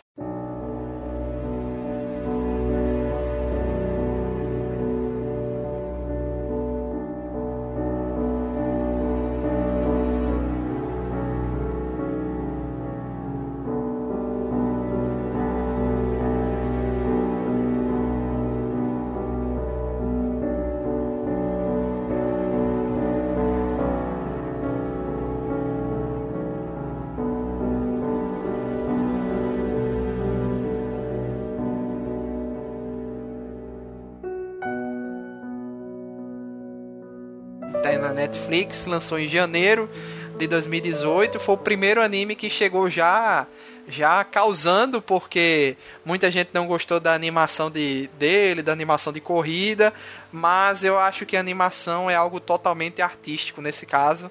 E que a, a, a história me surpreendeu muito, porque eu fui com a expectativa de um canto e o que eu vi foi outra coisa completamente diferente que eu, que eu gostei Foi- pra Foi o caramba. que né? aconteceu comigo, exatamente. Eu cheguei sem expectativa nenhuma no caso e vi aquela animação e comecei a reclamar e não, essa animação é muito estranha e tal. Mas aí com o tempo, acho que da metade pra final, os últimos cinco episódios, né, que são dez, aí eu comecei a me acostumar com a animação, percebi que era mais um estilo do diretor lá do, do, do que ele já eu também vi, fui buscar que ele tinha outros filmes e tal, e realmente aquele era o estilo que ele fazia e que a história começou a, a engatar, assim, eu realmente gostei e foi um dos meus favoritos do, do ano, porque a- o arco final foi bastante chocante e interessante. É chocante. Engraçado que na metade eu tava é, o anime meio que me enganou, porque na metade eu tava achando que ah, vai ser agora um anime de caçada aos demônios, né? Cada Uhum. episódio ele vai caçar um demônio diferente e tal. Mas, meu amigo, o que acontece é, é- puta que pariu, velho, é chocante. Só assistindo. É hardcore. Só assistindo. Desses aqui, se eu for colocar aqui ah, um anime chocante, Devil May Cry Baby. Não tem pra onde Com correr certeza. Ele é o que faz. Ele vai além. Ele vai além do- das coisas. O meu amigo, eu recomendei pra Diogo, que é um amigo meu, pra ele assistir. Ele disse, cara, que anime maldito, velho. Que anime desgraçado. Que o que ele faz, né? Não é brincadeira, não. Eu fiquei meio Devil May Cry perdido na vida depois que eu terminei de assistir. Eu sabia, eu fiquei meio desolado. Essa que é- Eu acho que essa é a palavra. O meu deprê. Foi assim, ele tira todas as suas esperanças de vida, assim. Porque é chocante, é pesado, é pesado. Mas é muito bom, é. É. Porque é como. é, eu acho que é o contrário de Darling de Franks, que começou excelente e terminou ruim. E ele começou mais ou menos, assim, pelo menos pra mim, começou mais ou menos, e o final ele fez tudo valer a pena. É, e, e é, pra quem não sabe, o, Devilman, esse Devilman, o mangá original, né? Uhum. Ele foi muito ins- inspirado, foi, serviu de inspiração por Hideaki Anno no Evangelion. Tanto é que tem cenas do mangá que estão lá no The End of Evangelion, muita coisa ali você vê, referências e tal. E o anime agora que trouxe essa versão pra colorido, você vê muita coisa que, que tanto é que fizeram a comparação, né? Evangelion e Devil May Cry Baby. Por quê? A gente só tinha o do mangá, não tinha nada colorido ainda. Agora que a gente tem colorido em animação, a gente percebe o quanto foi um se inspirou no outro e agora o outro se inspirou no um, entendeu? Foi assim uma A referência É, foi- foi... referenciada. pelo referenciador. Exatamente. Exatamente. saíram procurando todas as referências de Devilman, do original, né? Do mangá. Em animes e também tem em Kill la Kill, tem um personagem lá que ele. As asas dele parecem com, com as do. do- É que, quer dizer, Vilman é uma, uma série antiga, né? Daquelas. Sim, da, sim, da sim. época em que quase tudo que foi feito virou referência no, no- é. na produção de anime, né? E com certeza muitos criadores de anime e de mangás foram influenciados por ele, né? Então meio que Essa- é lugar comum referenciar esse tipo de obra, né? Na época foi. Não veja, bem- não veja esse anime se você tiver muito depressivo na bad, velho, porque você vai terminar pior ainda. Verdade. Não veja. Pedro, Pedro tá calado aí, mas eu Ah. vi que ele votou aqui. Oi. Deve, Doido? É, é o seguinte, esse anime. Eu assisti ele de uma vez toda quando eu vi que tava lá na Netflix. Ah, vou ver uma coisinha aqui. Meia-noite, terminei de ver. Rapaz. Ele tem altos e baixos. Tipo, ao começo Caramba, é muito falaram, perigoso, bicho, é tu assistir tudo de uma vez, porque é muito, muito é muita informação. Muita informação. Fiquei assim meio desnorteado, foi dormir. Acordei ainda pensando no anime. Aí, o que se um passa impacto. na cabeça de uma pessoa que vê deve em Cry Baby a noite toda? Tem, tem, tem, tem, tem que citar também a trilha sonora, que é muito boa. Sim, sim, sim, verdade. E, e, e vocês falando de referência, até Devilman faz referência a Devilman, que você vê lá os caras estão assistindo o Devilman dos anos 70 na TV, tem na, na revista. Ah, é verdade. É 70. verdade, fica tocando É a musiquinha original. momento Inception, né? Exato. Até referência é referência. É, só, falta, só falta você me dizer que alguém fala o nome da série dentro da série. Fala. Aí Não, é a o nome- referência máxima. Não o Devil May Cry Baby, mas lembrar, eles citam. Eu, eu tenho quase certeza que eles citam o Devil original dentro. Tipo, eles estão assistindo eles citam. Assim, alguém fala, ah, o Devilman dentro da série. Aham. É, não, porque se eu não me engano, o nome dele como Devilman é, é porque existe o mangá e o Sim, anime sim. no, Dentro do universo lá do. dentro do universo. É como Ah, se eles é tivessem porque- feito uma adaptação e uma homenagem ao mesmo tempo, entendeu? Uhum. É que tem aquela piadinha, aquele meme lá com o do Family Guy, Peter né? Griffin. Sim, É. ele disse o nome. Cara, é. Ele disse o nome do filme dentro do filme.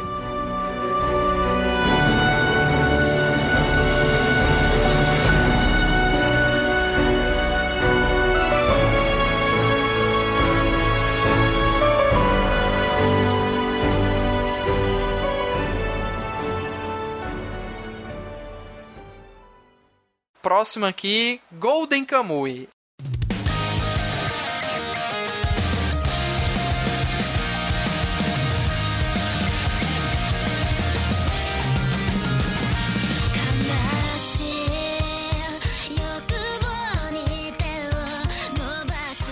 É, eu acho que é o mais importante. Eu acho que a alma do Golden Kamui, além dos personagens, está na cultura do povo Ainu. Uhum. Né, que Peixoto pode falar um pouco melhor sobre isso, que é como se fossem os indígenas do Japão. Assim, fazendo uma Eles são, grande. eles são os indígenas do Japão. Eles estavam lá antes do, do povo que hoje é, é se diz japonês ter chegado. Eles, eles, eles, foram, eles foram sendo empurrados aos poucos com o passar dos séculos lá e ficaram só em Hokkaido, né?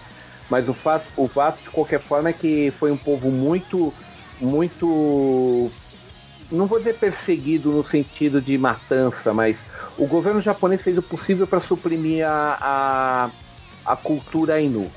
Semelhante como o, pessoal fez na Austrália com os aborígenes. Mais ou menos isso. Assim, tiveram, tentaram suprimir o máximo que puderam, não conseguiram e entregaram os pontos de uns anos para cá. Então agora os Ainus meio que já estão em paz. A única coisa é que o governo japonês não quer que eles rei- se reivindiquem como uma cultura, uma raça, um povo à parte, assim como uma tribo indígena. Senão vai ter é, é, aí vai começar a reivindicação de território, aí vai rolar um monte de ro- rolo que os japoneses estão tentando evitar, né? Como sempre, dinheiro É. e terra envolvido, né?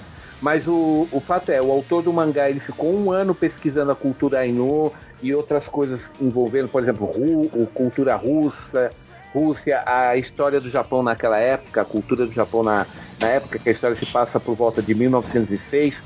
Tudo isso daí ele pesquisou um ano antes de começar a história. E o resultado é que até professor de cultura Ainu tá falando, eu vou usar o teu mangá como referência na minha, nas minhas aulas, porque você desenhou a persona as personagem, a, a Sirpa, né, que é a garotinha lá Ainu, perfeita. Todo o equipamento dela é equipamento Ainu mesmo. E, você, e, e ele falou, não existe nenhuma ilustração com esse tipo de material, só as tuas, então eu vou usar as tuas. Ele falou isso pro autor do mangá, entendeu? Então, assim, é, é uma aula mesmo sobre cultura Ainu, fora toda a aventura e a loucura, né? E eu só, só quero acrescentar uma coisa muito rápida que o, o Sakamoto, sabe, sabe que na história, eh, o Sugimoto é chamado de imortal, né? Sugimoto Sim. imortal. Tá. Hum. Eu descobri por quê. Ele é um sobrevivente, é, como eu falei, ele participou da guerra russo-japonesa, certo?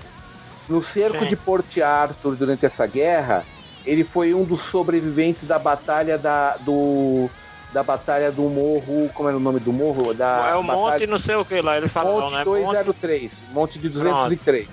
Tá? Porque é o seguinte, em questão de uma um- de, de poucos meses, essa, essa batalha co- ma- teve 8 mil japoneses mortos, mais 6 mil russos mortos. Porque quem tomasse esse morro tinha uma visão do portuário, esse monte, né? Teria uma visão do porto, do porto Arthur, por- da cidade, e dali os japoneses podiam guiar artilharia para destruir todos os navios que estavam cercados dentro do porto, porque a marinha japonesa estava fechando a saída. Então por isso que foi, foi uma batalha em- feia, feia. E o Sugimoto, como foi um dos sobreviventes, por isso que chamam ele de mortal, porque morreu gente pra caramba nessa É. batalha. Tá? Tanto, E durante o anime ele se prova porque que ele é imortal também, né? Ele, ele se prova por A mais B porque ele tem essa alcunha. E como, como fazer aqui uma breve sinopse, é o seguinte, é, Sugimoto, o imortal, como o Peixoto tava dizendo, tá voltando dessa batalha, ele tá meio que assim... Acabou a batalha, tá sem emprego, não tá mais lutando pelo exército, tá por aí, andando por aí. E ele encontra um cara que tá pescando na beira do rio e faz amizade com o cara. E, é, ele encontra esse cara e esse cara, né, esse pescador, começa a contar uma história pra ele. Um, tá rolando um boato que um cara na prisão, um cara muito fodão na prisão, ele juntou um grupo de bandidos, de, de, de presidiários que, que ele tinha algum tipo de confiança ou via alguma, alguma coisa importante em cada um deles e tatuou no corpo desses presidiários um, cada um uma parte de um mapa que levaria a um grande, grande, grande, uma reserva grande de quantia ouro. em ouro A reserva da tribo Ainu. que foi É, que é uma reserva da tribo Ainu, que tem- diz a história que foi um Ainu que traiu, né? Os, um Ainu traiu os Ainus e pegou esse dinheiro pra ele. E a partir daí o Sugimoto fica muito interessado, porque ele ele não tem mais, não tem mais o que fazer. E ele descobre que, olha, o cara que me contou a história, ele tá com uma tatuagem, ou seja, é verdade. Aí começa a caçada dele. É só a partir Ele conhece que a ele, Cirpa. que ele leva a sério, né? Porque Ele tava entendendo como se fosse um boato, né? Uma coisa assim fantasiosa. Mas quando ele vê que o tá próprio pescador que tava contando a história tinha uma tatuagem, É. ele começa a levar a Não é sério. pescador, não, é outro soldado. É outro. Não é um pescador? Não, um outro soldado. Tanto é que o cara tá com o Ah. rifle. Ele pega o rifle do cara também. É verdade. Aí ele conhece a Sirpa, que é essa menina Ainu, que desconfia, aí começa a surgir a- os plots do, do, do anime, né? Desconfia que esse cara, que era um Ainu traidor, talvez seja o pai dela. Então aí entra a motivação dela de, de ir atrás. Aí começa a aparecer um monte de personagem. intriga O. Shiraishi, que é o mestre das escapadas, né? Uhum. O mestre das escapadas, que ele- inclusive tem, tem o- como o Peixoto falou, de algumas animações que saíram junto com o mangá, né? É, o segundo OVA de Golden Kamuy, que saiu agora, recentemente, foi nessa categoria, dentro junto com o mangá, que é o caso, o, um caso de amor do Rei das Escapadas. É uma história. Olha, eu não, não assisti esses Vai ovos. sair ainda. Já é o segundo, viu? Ah, vai sair. Já é o segundo, esse que saiu ano passado. Contando. Eu, eu romance. diria assim que todos os personagens do Golden Kamuy, todos são bem desenvolvidos. É, o, o, o antagonista, né, o Tenente Tsurumi, que tá como... Ou é Coronel Tsurumi, eu não lembro qual é a Não, patente uma hora dele. o cara foge dele, outra hora o cara se alia a ele. Uma hora ele. É, mesmo, o bom do Golden Kamuy é porque, assim, são... No início são quatro gru- grupos, aí depois vira três grupos, aí vira dois. Aí depois esses dois grupos se dividem e todo mundo troca de aliado e de inimigo. Enfim, é um anime que todos os personagens são bem desenvolvidos. A cultura Ainu é muito bem explicada. Tanto é que eu nunca tinha ouvido falar da existência do povo Ainu. Pra mim é uma total novidade o, o Golden Kamuy. E creio que no Japão também é, é, esse, esse mangá e anime seja responsável por, por trazer à tona esse povo. Ou pra quem não conhecia, É, para as crianças, para os adolescentes. Quando o Peixoto me descreveu, bateu na cara que era a mesma descrição da Nakoruru do, do, do Samurai Shodown. Assim, foi a primeira referência curiosa que eu tive quando o Peixoto confirmou. E, e tem um detalhe: se você pegar o período histórico, é, Golden Kamuy ele faz referência em alguns episódios a- ao período histórico do que, que a gente vê em Samurai X e ele se passa justamente no período posterior ao final da série do Samurai X. É, tanto é que tem personagens que vêm daquela época. É, né? que são referenciados, eventos também, assim como o Samurai X usa alguns eventos históricos, né? O, o Golden Kamuy também usa. Exatamente. E com isso aí, quinto lugar, Golden Kamuy, super recomendado.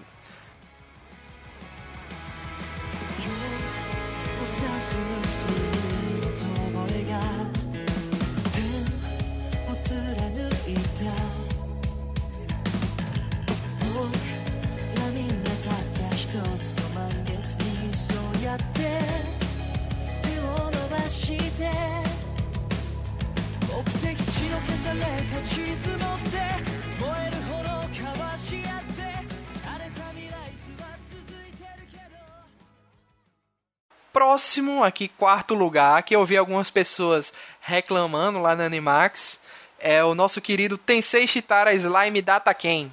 まだ誰も知らないフィクションを を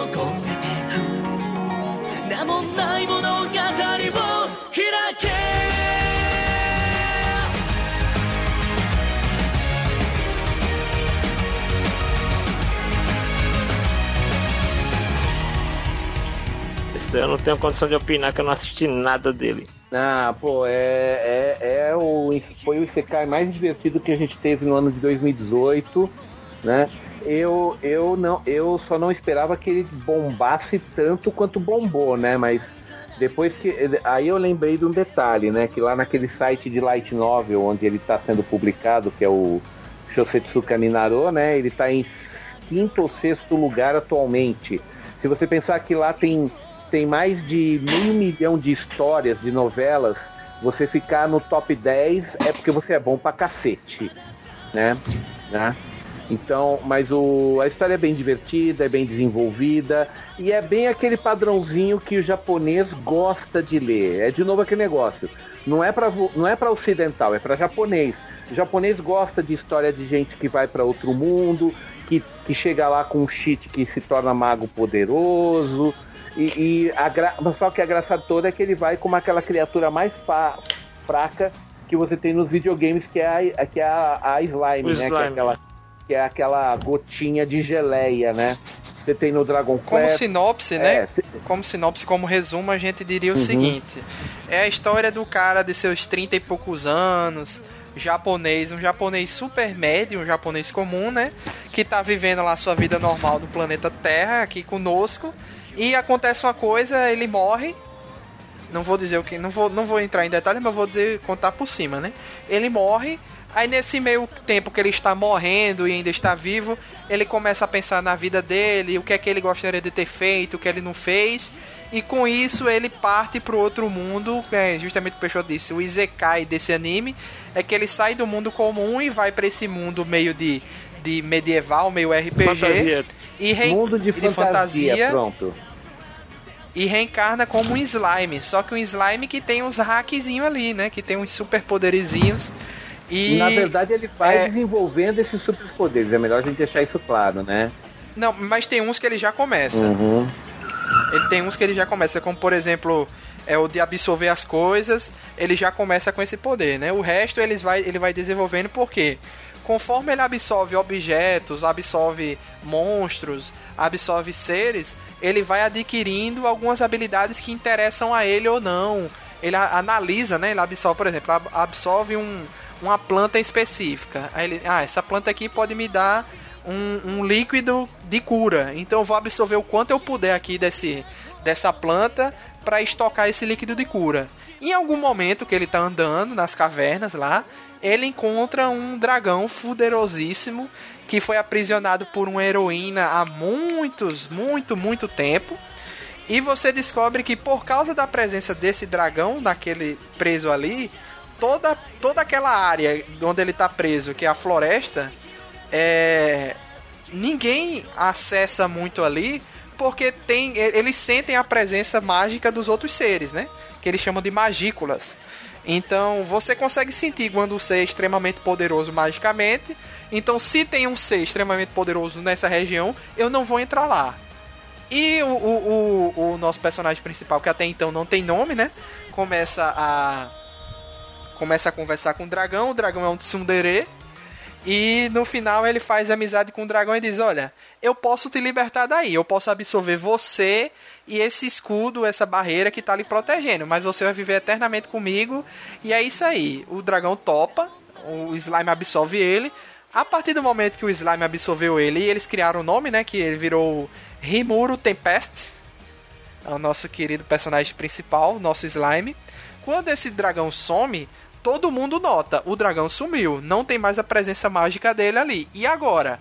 Aí começa a toda a parte do a parte política do anime, que são várias várias vários grupos e, e e, e- e gangues diferentes querendo tomar aquela região da floresta. Só que diferente do que a gente assis- assistiu em Goblin Slayer, o Goblin aqui não é bem uma- um, um, um, um- ser malvado. Um né? Ele é logo o primeiro aliado. É, não são vilões. Eles são logo o primeiro aliado que o Slime encontra. E aí tem todo o desenrolar do anime. Mas assim, os personagens podem ser simples, mas eles são muito carismáticos e é um anime muito divertido. Até porque tem tudo a ver um slime fazer amizade com goblins, porque é, os goblins vêm logo é o segundo na hierarquia de baixo pra cima. Tem o slime, do slime tem os goblins, dos goblins tem os orcs, os orcs tem e aí vai subindo. Eu acho que no, no, no, no anime é o lobo que vem o próximo. Uhum. Porque é justamente o próximo realmente que ele se alia, né? É, então ele obedece uma escala, vamos dizer assim, conhecida no RPG, ou pelo menos no RPG japonês, né? Que tem uma diferença. Tem algum. E o anime me enganou. o anime me enganou em algum momento, porque tem um momento aí, não sei se Peixoto. É porque Peixoto talvez já tenha lido até o mangá todo, né? Denison também e Pablo que indicaram o anime, né? É, tem um momento que ele vai se consultar com a cartomante, algo assim do tipo, e ela prevê um- que ele vai encontrar o amor da vida dele, a mulher da vida dele, não sei o que. Eu realmente pensei que o anime ia partir pro lado clichê, e não foi.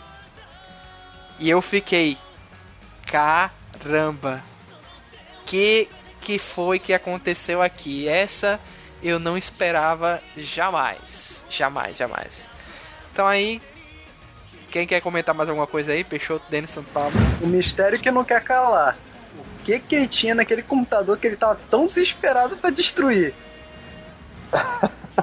Aquilo que todo mundo quer destruir de dentro do seu próprio computador. Eu gostei muito do, da criação do mundo, é tudo bem encaixadinho, tem, tem várias raças, facções diferentes, como já falaram aí.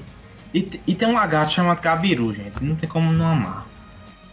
É, Gabiru Samar. Gabiru Samar! Caramba, Gabiru. Será que, Lagartão. será, que, será que os caras sabem que Gabiru aqui é ratazana? Com certeza Só se for não. algum brasileiro Só se lá, algum viu? brasileiro deu, deu a sugestão do nome de malandragem, mas Será que foi o mesmo cara que sugeriu o Capitão Panaca pra George Lucas? ai meu Deus. Hein, Luiz? E Acho se que o aquele- George Mas é. Ai, A- aquele, mesmo, aquele mesmo brasileiro que deu dica de nome pra. Conde do Cu. É. Cifudias. Mas o Gabiru Samar é muito, é muito engraçado. Assim, é um anime que você pensa que ele vai para o, pra o clichê e não vai. Ele, ele te surpreende em alguns momentos. Aí vem essa questão. Muita gente se surpreendeu negativamente, porque eu acho que tava esperando outra coisa completamente diferente desse anime. Mas do jeito que ele tá indo, o nosso querido Rimuro Tempest está fazendo uma nação. Uma nação dele e começando, você vai acompanhando o desenvolvimento disso do zero, do zero mesmo. Até é, assim, e aparecem uns personagens que você fica, caramba, e agora? O que é que vai acontecer? E tipo, E nosso slime nos surpreende. É. Eu achei até importante que, que vocês não assistam as aberturas e encerramentos, porque é spoilenta pra caramba. É. Então se você puder pular, lançou até uma segunda abertura agora. Também já tem personagens que nem apareceram ainda já estão aparecendo na abertura. Então assim, se você quiser dar uma pulada, eu recomendo. Não assista a abertura nem o encerramento.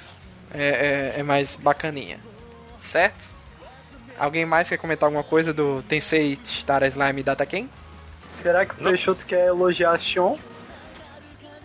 Ah, ah, eu preciso, Peixoto, eu preciso por ficar favor. falando da Xion, gente. A Xion, a Xion é vida, a Xion é vida. Melhor secretária. Melhor secretária ever, cara. Melhor secretária ever. E não mexam com ela. Não mexe. Não deixa a menina irritada, tá? Porque é perigosa. Mas é muito legal. A Xion é muito legal. A Xion é muito legal mesmo, tá? Eu gosto das caras que o Slime faz quando está junto da Xion.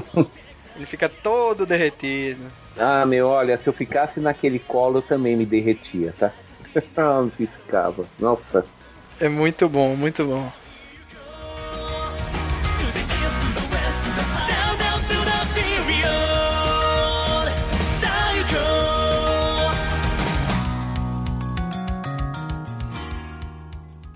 Aqui, número 3, a indicação aí pra mim foi de Felipe Greco, Megalobox.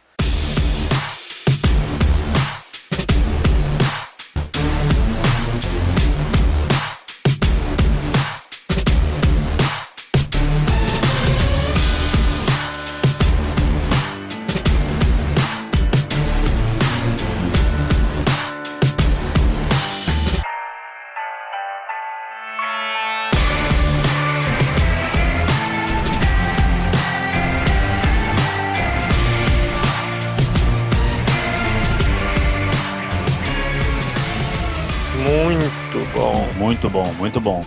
O que é um Megalobox? Ele foi feito como homenagem aos 50 anos do lançamento do mangá Ashita no Joe, que é um mangá de box que é uma lenda viva no Japão até hoje, tá? Que a história é um, é um garoto que vive na favela e ele era encrenqueiro, quase um criminoso. Ele encontra um treinador de boxe que treina e joga ele no ringue. Só que eles, só que eles são golpistas, né? Porque eles fazem lutas Arrumadas. é, combinadas, né? Sim, sim. Arranjado. Combinadas. Sim, no caso, no, no É. caso, no caso, entenda o seguinte: o Megalobox é inspirado no Ashita no Joe. Não é, Não é o prequel dele? não é prequel, é uma adaptação e foi criado propositadamente. Assim, eles ficaram aí. Vamos fazer, vamos fazer um remake do Ashita no Joe ou vamos fazer um- uma homenagem? Eles optaram pela homenagem. Porque é a seguinte, a, a força, o impacto que o Ashita no Joe teve no, no, no mangá e no anime no Japão no começo dos anos 70 foi muito forte. E, e ninguém tem coragem de tocar nisso. Entendeu? Entendi. Tá?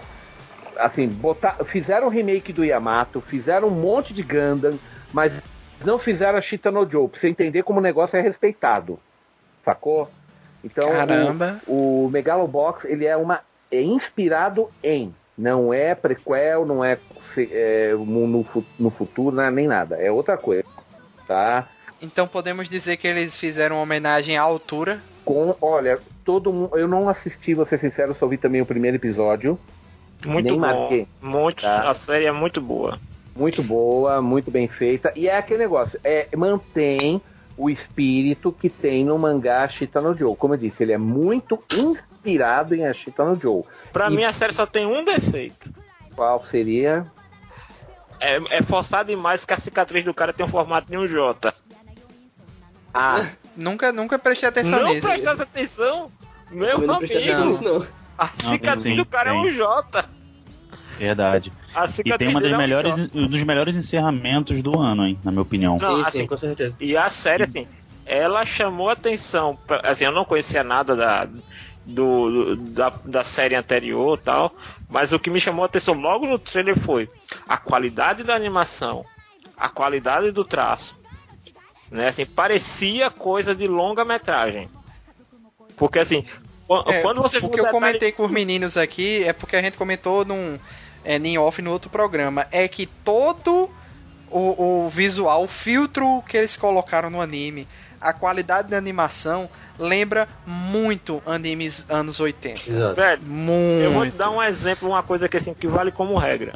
Quando os caras perdem, entre aspas, tempo para fazer uma lixeira que tem lixo de verdade, quando o esgoto, quando a cidade tem imperfeições arquitetônicas, tudo assim, a favela parece uma favela de verdade, a cidade grande parece uma cidade grande, o, o, o- é assim, quando eles se preocupam com os detalhes, é porque eles querem que a coisa seja bem feita. E eu vou dizer, o ano 2018, pelo menos algumas coisas que eu vi e também que eu ouvi de comentários de algumas pessoas ao longo do ano, foi um ano bem fraquinho no quesito nível e qualidade de animação.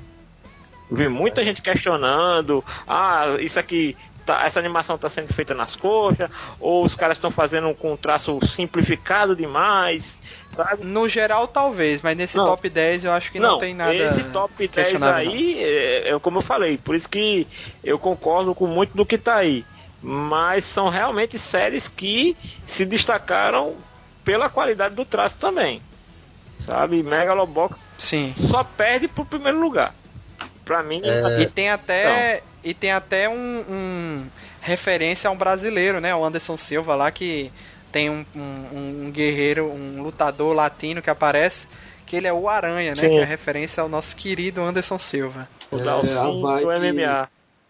A vibe do anime, essa é a questão que o Janus falou aí dos detalhes e da, da, da, da arquitetura da cidade e tudo, que eles prestaram realmente muita atenção, me lembrou muito.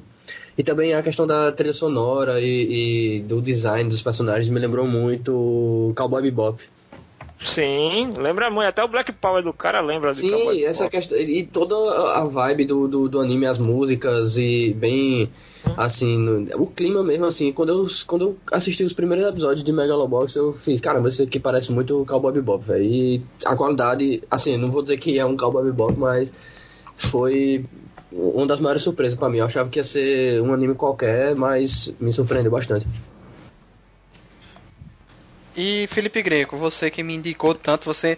Felipe Greco acho que falou umas cinco vezes pra mim, ei, já assistiu o Megalobox? Eu disse, tá aqui, Felipe, tenha calma, não sei o quê. Você gosta Mas de quando eu na assisti. manteiga? Que isso, Jonas? Não, você referenciando, o cara tem que ver, né? Tem que. Não, cara, eu, todo mundo aí, o que vocês falaram sobre o anime, eu concordo, ele é sensacional. Eu queria muito que o Luiz visse, entendeu? Tava enrolando pra caramba. Ele falou que tinha outros da, da lista, né, pra terminar. Na frente e tudo mais. Eu falei, cara, pula, pula todos esses, coloca. São poucos episódios. Coloca na frente, assiste. Uhum. E Tanto é que pela ordem, pra você ver assim, dos que eu assisti todos, é, depois de Megalobox só foi o segundo colocado que vai vir aqui ainda. E depois eu não consegui assistir mais nada, porque achava difícil ter algo que superasse esses. Pois é, pois é. O final eu achava que podia ser um pouco melhor, mas eu ficou com gostinho de quero mais, sabe? Ficou com Uhum. gostinho de quero mais. Eu falei, caraca, já acabou. É, realmente. É, é, é, muito dentro legal. Felipe, quando, quando tem a cena final, que a tela escurece, que aparece um texto mostrando, é, é, escrevendo uma coisa lá específica que eu não vou dizer o que é, eu me senti completo. Eu disse, não, não preciso de mais nada, foda pra cacete. Isso aqui resume, ele explica, é, é, porque o pessoal tava reclamando muito do final, né? Como você tava dizendo assim, como é, tem gente que não gostou e tem gente que ficou com gostinho de quero Sim. mais. Mas a forma que aquele episódio foi contado foi uma das melhores coisas que eu já vi nesses animes dessa lista do top 10. Assim, a forma que ele é, é, ele já mostra algo lá na frente, depois volta e ficou nesse vai e vem Aham. algumas vezes. Tem outros episódios que tem uma tem uma, uma questão de direção um pouco diferente do normal, né? Uhum. Que tem a forma de contar um pouco diferente. Mas esse último episódio pra mim Não, e ele assim. fechou com chave de ouro. E, e ele transpira shonen, né? Ele é a clássica história shonen, assim, com todos os clichês, com todos os elementos, assim, que, que fazem o, o, o gênero shonen ser, ser tão popular, né? Assim, tem todos os elementos, tudo ali que você imaginar que precisa ter num clichê Megalobox 100. Ah, ele é sensacional. Pra não dizer que eu não mudaria nada, se tivesse algum ponto que eu gostaria de mudar, seria as cenas de luta, que eu queria ver mais detalhes, queria que a câmera tivesse um pouco, sabe, tivesse um jogo de câmera mais, um pouco parecido com Hajime no Ippo, porque eu não sei se vocês lembram, porque o anime é tão espetacular que a gente acaba deixando isso passar, mas as cenas de luta no ringue, elas eram curtas demais. Ela a, a- tava a câmera dava muito zoom. Eu acho que não deixava algumas coisas tão claras assim, mas isso não é uma crítica assim, Não, talvez tenha sido até uma nada demais não, isso é de- só de- é, sim, de direção, estética. sabe? É estética de direção e tal.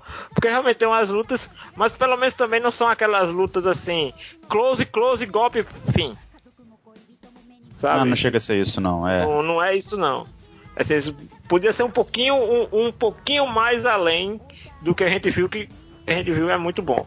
Isso. No final de tudo é a história de um, um lutador trapaceiro e o seu técnico também trapaceiro que simplesmente resolvem mostrar que eles realmente são capazes. É. Né? Porque eles são faziam partidas combinadas de, de apostas, né? Ó, Uhum. A gente vai apostar que você vai perder no terceiro, no terceiro round. E eles estavam sob supervisão de um chefão de, de gangue, de máfia, né? De, uma de- máfiazinha ali. de máfia, Que- perigosíssimo, né? Que também E- te digo, pra quem conhece um pouquinho de. já tenha visto alguns filmes de pugilismo, não digo rock, balboa tal, mas outros filmes periféricos assim, do mesmo gênero, é, Me- Megalobox usa também muitos clichês, viu? Que é essa história de ser um cara que é forte, mas entrega a luta, que deve grana pra. Pra um chefe de máfia, ou pra um cara que estoque dinheiro né? Por exemplo, ele também serve como cobrador de, de dívidas, né? É, são, são muitos, assim, para quem conhece um pouco de cinema de sobre boxe, é, você encontra ali muito clichê do Os gênero. elementos estão todos ali. Estão verdade. todos ali e são todos muito bem usados. De novo, o problema nunca é se você trabalhar com clichê, é se você sabe ou não ser criativo com eles. E Megalobox foi. Isso acontece Exatamente. naquele. Só um adendo aqui, naquele anime que eu falei, o SSS Gridman, que é uma homenagem aos Tokusatsu. Tokusatsu. E eles usam, é como o Jonas falou, tem muito clichê. O anime é basicamente aquele, tipo, todo episódio, quase, eles vão lá e derrotam o Kaiju e pronto, é isso que acontece. Mas eles sabem usar isso de uma forma que fica natural e fica boa, entendeu? Eles usam o clichê como elemento da história, não um clichê só pelo clichê. E é o que acontece também no Megalobox. E com isso, Megalobox, nosso terceiro lugar. Quem não assistiu, Assista. assista.「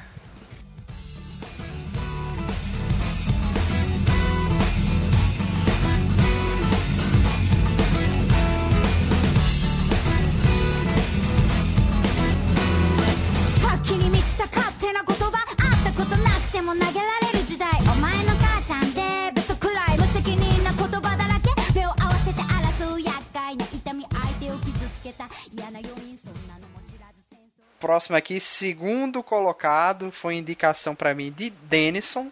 Sora Yorimo Toi Basho. Tá um lugar mais longe do que o espaço.「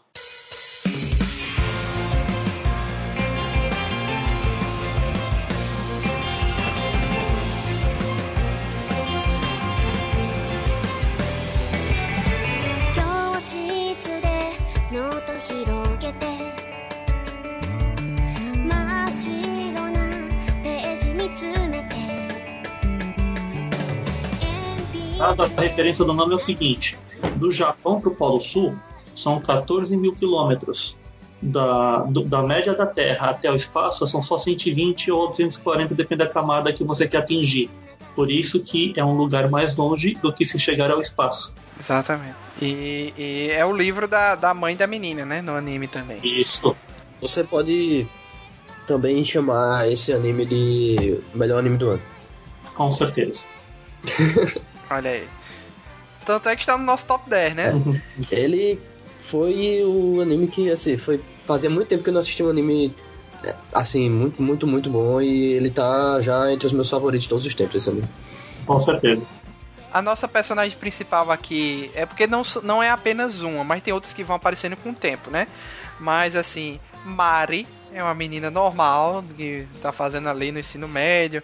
Ela sabe que daqui a algum tempo já vai vir um vestibular. E ela percebe que na vida dela é, ela não fez nada interessante ainda, nada extraordinário.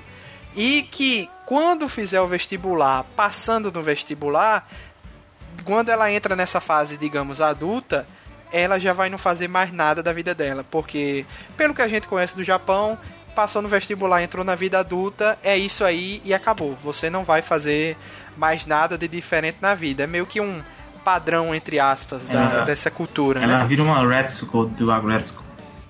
Vira uma trabalhadora de escritório. É, uma trabalhadora comum, né? E ela, ela resolve. Não, é o seguinte. Eu decidi que eu vou fazer algo de interessante na minha vida e eu vou começar hoje. Aí ela, não, vou faltar aula. Ela vai, falta um dia de aula, pega um, pega um, um metrô, vai pra bem longe e aí quando já tá no meio do caminho ela. Ah, mas eu acho que eu esqueci tal coisa, não vou mais hoje não. Aí ela muda de ideia, volta e vai pra escola normal. Entendeu? Então ela sempre, ela sabe que ela quer fazer algo diferente, mas quando ela tenta, ela não consegue. Até que em algum momento ela tá andando lá no metrô, se bate com a outra menina, essa menina deixa cair alguma coisa, só que ela sumiu. Ela, ela só percebeu que ela tinha a mesma farda dela, ou seja, ela era da escola, né? Talvez de uma série diferente. É, que é a Shirase.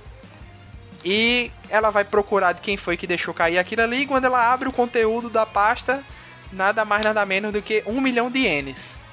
Essa menina perdeu um milhão de ienes. E agora?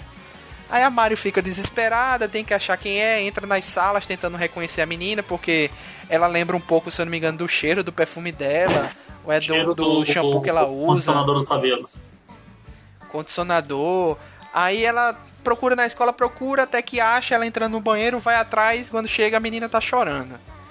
Aí tem a cena lá engraçadinha e tal, e essa Shirase conta que esse um milhão de ienes é o objetivo da vida dela, que é ir para a Antártida, nosso Polo Sul, para é, seguir o, o, o caminho que a mãe dela fez, né? Que a mãe dela fez essa viagem é, como pesquisadora, morreu, se perdeu lá. E tem um livro que essa mãe dela escreveu, né? Que é o nome do anime, né? Que é o local mais longe do que o espaço. E a partir daí está desenhado o roteiro do anime. Aparecem outros, outras personagens depois que são muito boas, inclusive. É a Hinata e a Yuzuki, que é a Hinata que é uma, uma atendente de, de, Loja de conveniência. de, de loja de conveniência. É porque ele, ele tem um nomezinho que eles dão pra loja de conveniência, é Combine, Combi. né?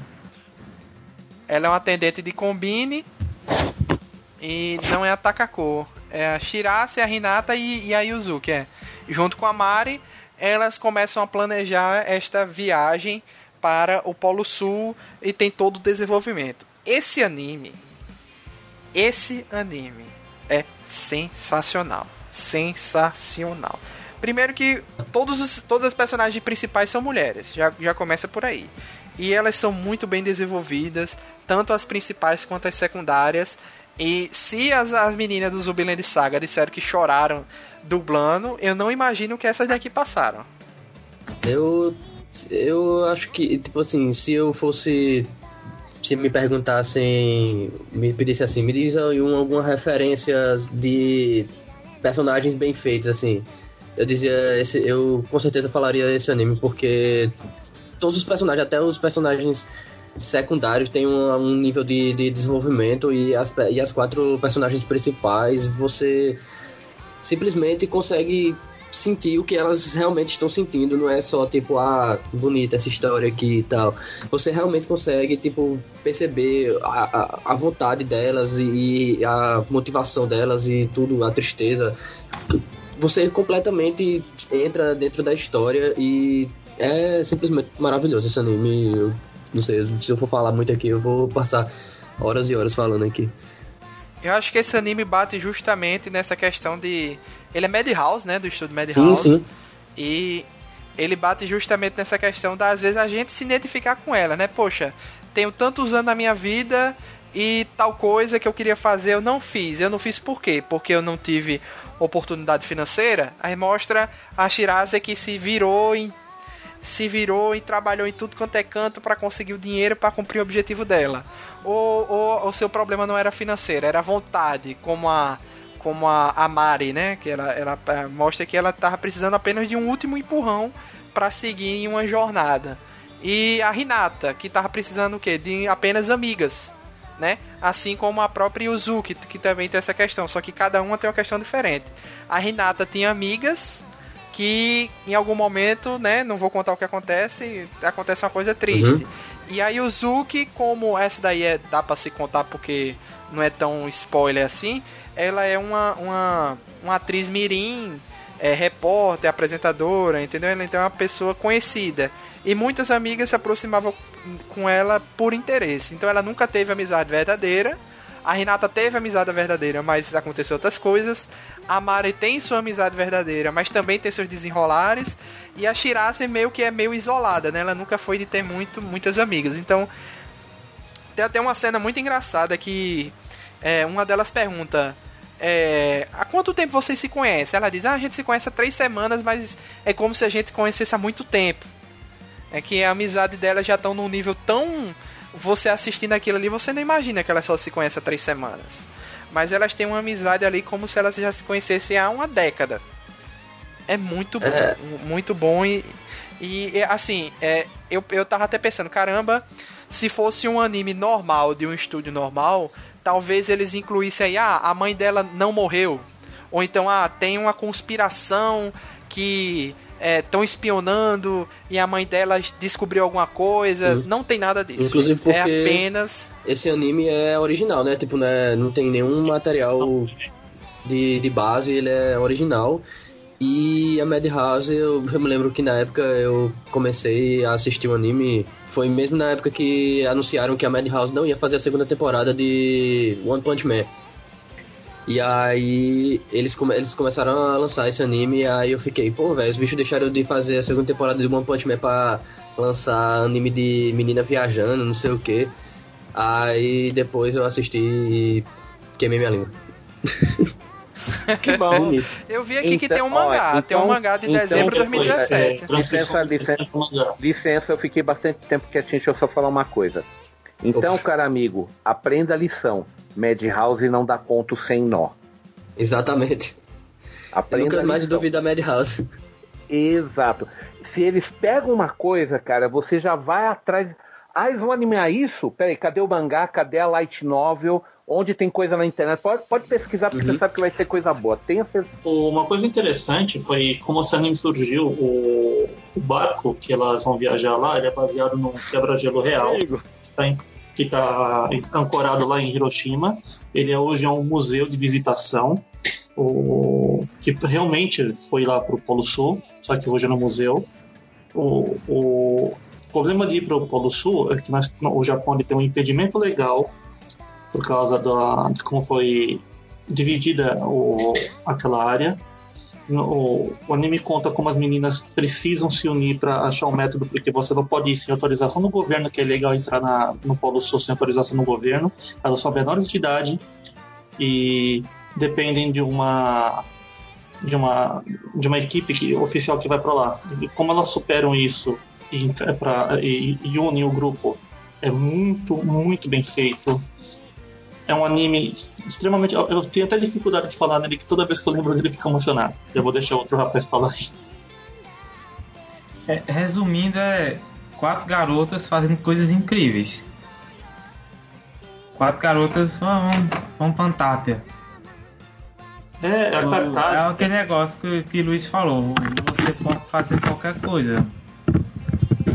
São Aproveite seu pessoas, tempo, né? são personagens reais em situações reais, só que de uma forma que é, parece ser extraordinária, entendeu? Mas é tudo real, é tudo muito real. As situações que elas vivem, e as emoções delas e, e tudo é bem muito real e nada assim, mas a viagem delas fica com aquela sensação de algo tipo extraordinário assim. É um anime que é uma história, vamos, falar mais amplamente, que mostra que se você tem força de vontade, se você se prepara, se você foca naquilo, os seus sonhos se realizam. E cada uma ali tem uma necessidade diferente. Uma tá totalmente tá, perdida na vida porque acha que desperdiçou a juventude, a outra perdeu, a, já era filha de mãe solteira, e agora a mãe desaparece numa expedição da Antártica e ela quer fazer de tudo para ir lá para entender o porquê da mãe dela se isolar tanto no local e acabar morrendo. A outra teve uma um um problema na escola e ela abandonou a escola. Ela está com 15, 16 anos e saiu do colégio. E por incrível que pareça, ela é formada. Ela conseguiu fazer as provas finais, é super inteligente, mas não quer voltar para o colégio. E a outra menina é uma menina que trabalhou desde a infância e por causa disso não pôde fazer amizades. Ela não sabe se socializar. E aquele grupo tão estranho, tão adverso ali, consegue ah, ah, quebrar o, o- o gelo da vida dela e dar, e, e dar um norte diferente do que não é aquela que é, ah, do que ela trabalha diariamente e, a, a, a vida escolar isolada dela. Mano, É uma história maravilhosa. Mas tem uma cena que é pesadíssima no sentido emocional, né? Que foi o que Denison falou. Se prepara para tal episódio. Aí acontece uma coisa que tem a ver com internet e começa a chegar umas coisas aí e mostra uma personagem chorando. Quando mostra atrás da porta, tá todas as outras lá chorando também, velho. Sim, sim. É, é meu amigo, que que além de tudo, é um anime muito bem humorado, né? A gente Sim. fala como se fosse uma coisa hiper depressiva e triste, Ao não. contrário. Ele é super pra cima, né? E, e como o Denison disse, as cenas do do quebra-gelo, do navio quebra-gelo são sensacionais. Explicando, eles se preocupam, eles explicam tudo direitinho, cientificamente, sem ser chato e de forma de forma maravilhosa. O anime é sensacional. Recomendamos aí. É, Sorayori e Baixou. Esse aí valia valia ser exibido aí pra crianças mesmo, que é muito bom. Muito bom mesmo.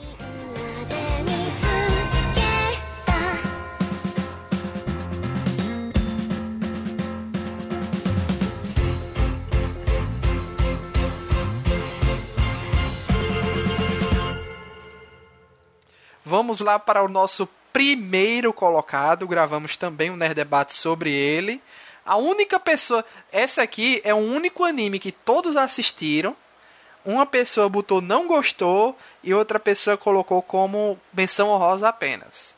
Olha só que polêmica. E todos os outros botaram como melhor anime do ano. É por isso que ele. O que não gostou aí deve ter um defeito forte de caráter. Essa aí. pessoa que disse que não gostou, no mínimo, deve ser como, como ladrão, que tem o coração na solada dos pés. Estamos falando de Violet Evergarden.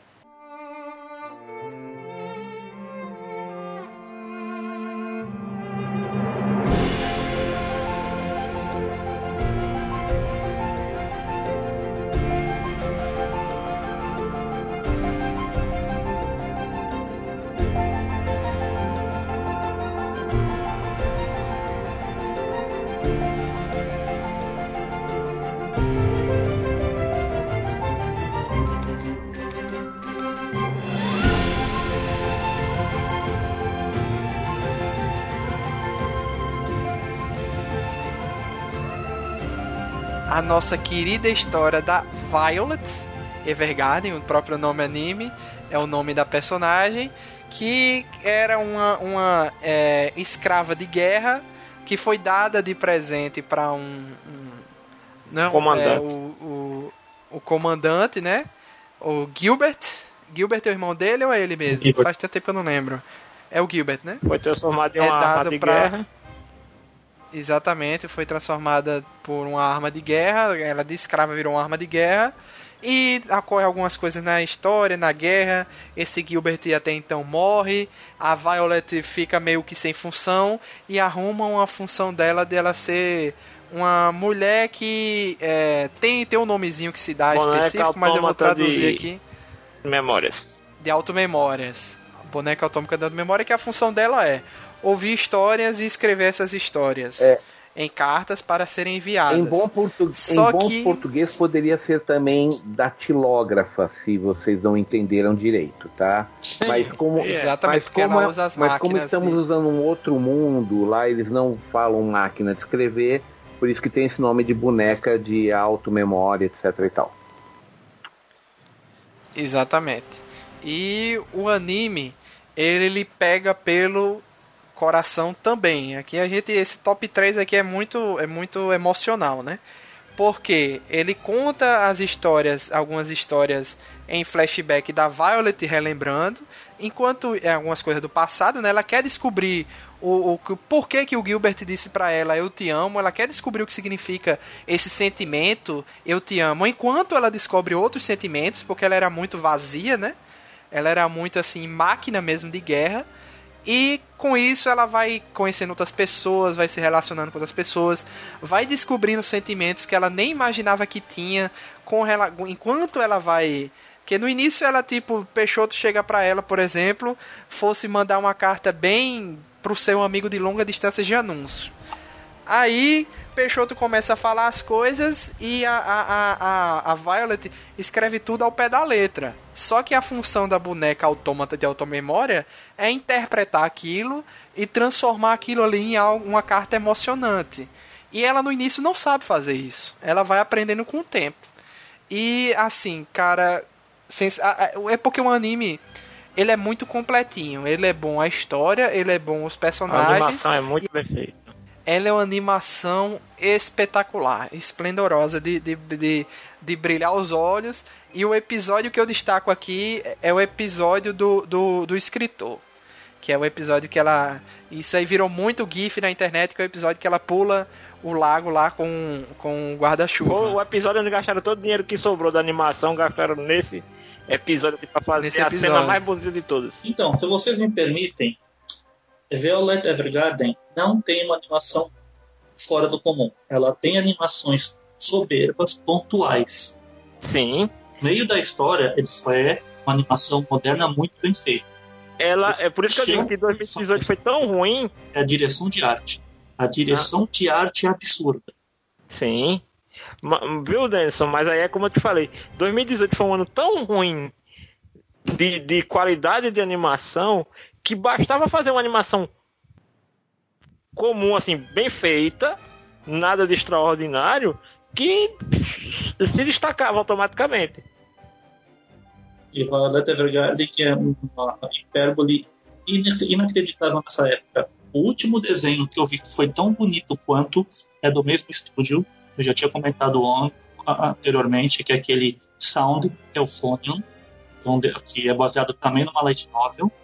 Se vocês gostaram do Violeta Evergarden, assistam Euphonium. É quase tão bonito quanto. Mas eu quero saber aí de, de primeiro de. Vamos começar do menos pior para o pior, né? Vamos começar por Pedro. Por que você acha que ele não deveria entrar no melhores do ano? Apesar dele já ter entrado e ser o nosso primeiro, né? Não, na verdade é porque eu não assisti ele completo, sabe? Eu devia ter colocado assistindo lá. Mas a direção de arte, é como ele falou aí, é absurda. Eu achei as histórias que tem cada personagem, é como se fosse uma história por semana, né? Que foi É. lançando. Eu achei as histórias interessantes também. O, com, o mundo que criou, a, um mundo pós-guerra, porque a gente vê muita coisa de mundo em guerra. O mundo acabou de sair da guerra, você vê o que está acontecendo naquele mundo. É um conceito muito interessante. Ivo Nelson, meu amigo Ivonaldo, por que Oi. você não gostou de Violet Evergarden? Porque eu vou aí agora na sua casa lhe espancar, me diga. Me explique por Tá, quê. é o mesmo motivo de que eu adorei é, o Sorayori. Como é? O- o- Sorayori Moto Ibasho, eu.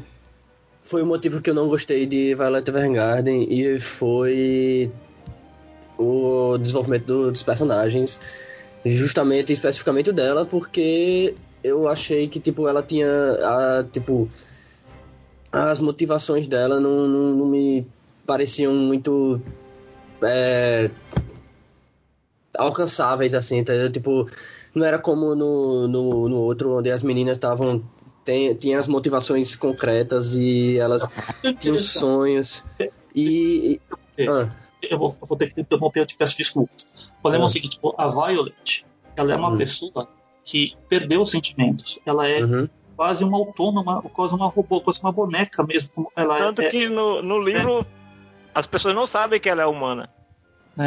o, o interessante da série é você ver essa pessoa to- quase sem sentimentos aprender a se socializar de novo com as pessoas. É, é- é vendo o sofrimento dos outros, é vendo que ela pode transmitir os sentimentos de uma pessoa para, para outras, que ela vai recuperando a humanidade que ela perdeu. Não, isso eu sei, mas. É. a- sei lá, eu não, me- não consegui me conectar com, com a forma.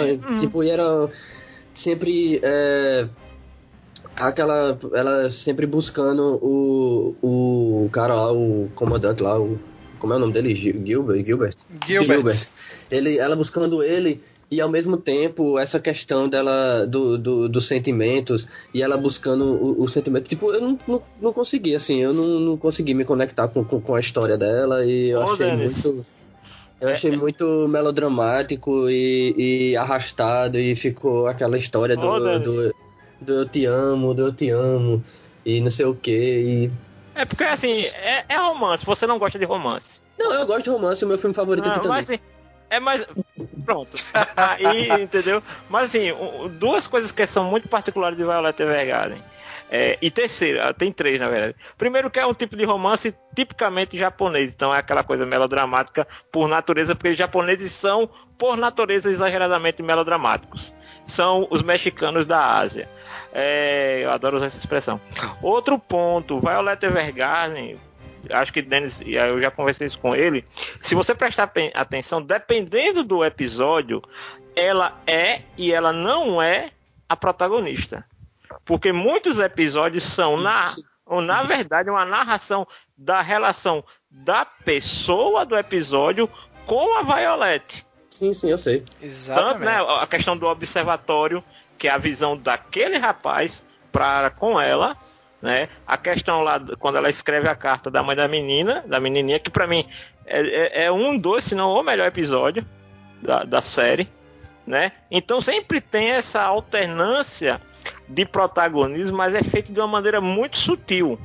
Não, eu Porque sei assim, disso. ela, ela nunca deixa de estar como protagonista, ela sempre tudo gira Uhum. em torno dela, sendo que nem todo episódio ela é a protagonista. Apesar de você, da, da gente ser induzido pela trama a acreditar que ela é a protagonista em cada episódio. E no final eles dão uma escorregada porque aquelas cenas de ação ali não vêm do anime, né? Ali foi uma adaptação pra dar uma, uma ação no final do anime. Mas É. assim, que eu não curti muito. Mas o resto tudinho, assim, essa é- questão- é... Essa questão aí que o Jonas falou é, é exatamente um dos, tem, um, um dos problemas que eu tive na época que eu acabei esquecendo de falar aqui, mas que no final eu acabei me interessando mais pelas histórias dos personagens que apareciam no anime do que a dela. Tipo, a dela era uma coisa. Hum, ficava. ah, é sei lá. compreensível. Mas é isso mesmo, Ivanaldo. Mas, Mas é, é- isso é mesmo, porque ela não tem mais história Mas é- por é ali. perso- A história dela é o passado, Animes- ela não tem futuro ainda. Animes episódicos, que, é nesse, que são os animes onde cada episódio tem uma história fechada, é, e, e onde existe, obviamente, um plot maior, que é o plot do anime inteiro, eles têm que fazer, tipo, eles têm que fazer com que a história que acontece é, fique, tipo assim, é o, eles, como falou, ele, os personagens Um mistério pra segurar não, a não, não é audiência. isso. Tipo, os personagens secundários, é, tem- eles viram os protagonistas, mas você não pode, tipo, deixar com que as histórias dos personagens Mas- é, é, secundários se, sobreponham a, a, sobre a Mas história aí, Ronaldo, final. é uma questão seguinte: não é necessariamente. É aí é que tá. Existe sempre uma. A, a- a gente que trabalha com quadrinho, com história e tudo mais, Uhum. a gente sabe que tem os, os padrões narrativos é, tradicionais. Eu vou, vou pegar um exemplo bem, bem grosseiro aqui, mas eu acho que cabe. É como você vê um filme tradicional que ele segue a- o, o esquema dos três atos bem definido, que é o, o normal para qualquer escritor, para qualquer roteirista, e você Aí você bota Pulp Fiction de Tarantino. Exatamente. Ou não, Pulp Fiction não. Kill Bill. Você vai pegar dois filmes que são um sequência do outro e que eles não obedecem em nenhum momento a linguagem e a continuidade narrativa de uma história. Tradicional. Entendeu? É, e de novo, aí a, a gente pensa o seguinte, é justamente, é, tu não gostou, que, primeiro porque é um ponto bem interessante, apesar da brincadeira que eu fiz lá do ladrão que tem o coração na sola dos pés, mas assim, é, é um primeiro ponto assim, ele tem todo o direito de não gostar, já começa por aí, né? A gente tem que, que entender, apesar de causar um certo espanto, ele tem todo o direito de não, não ter gostado da série. Mas eu percebo no que tu falas que é justamente assim, é, é uma narrativa que pra ti, assim, não, não cativou. E não é usual, entendeu?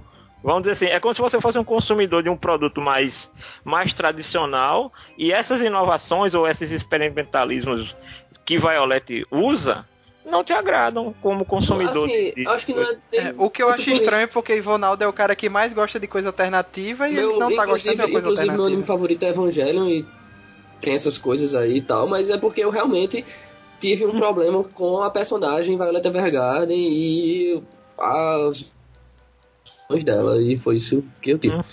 Por isso que eu não gostei. Assim, achei tecnicamente, como vocês falaram, um absurdo, assim, tipo, a direção de arte foi perfeita, é, as animações foi bacana e tal. Mas o que eu. Toda vez quando eu ia assistir episódio, eu ficava Não te pegou. só sofrendo, é.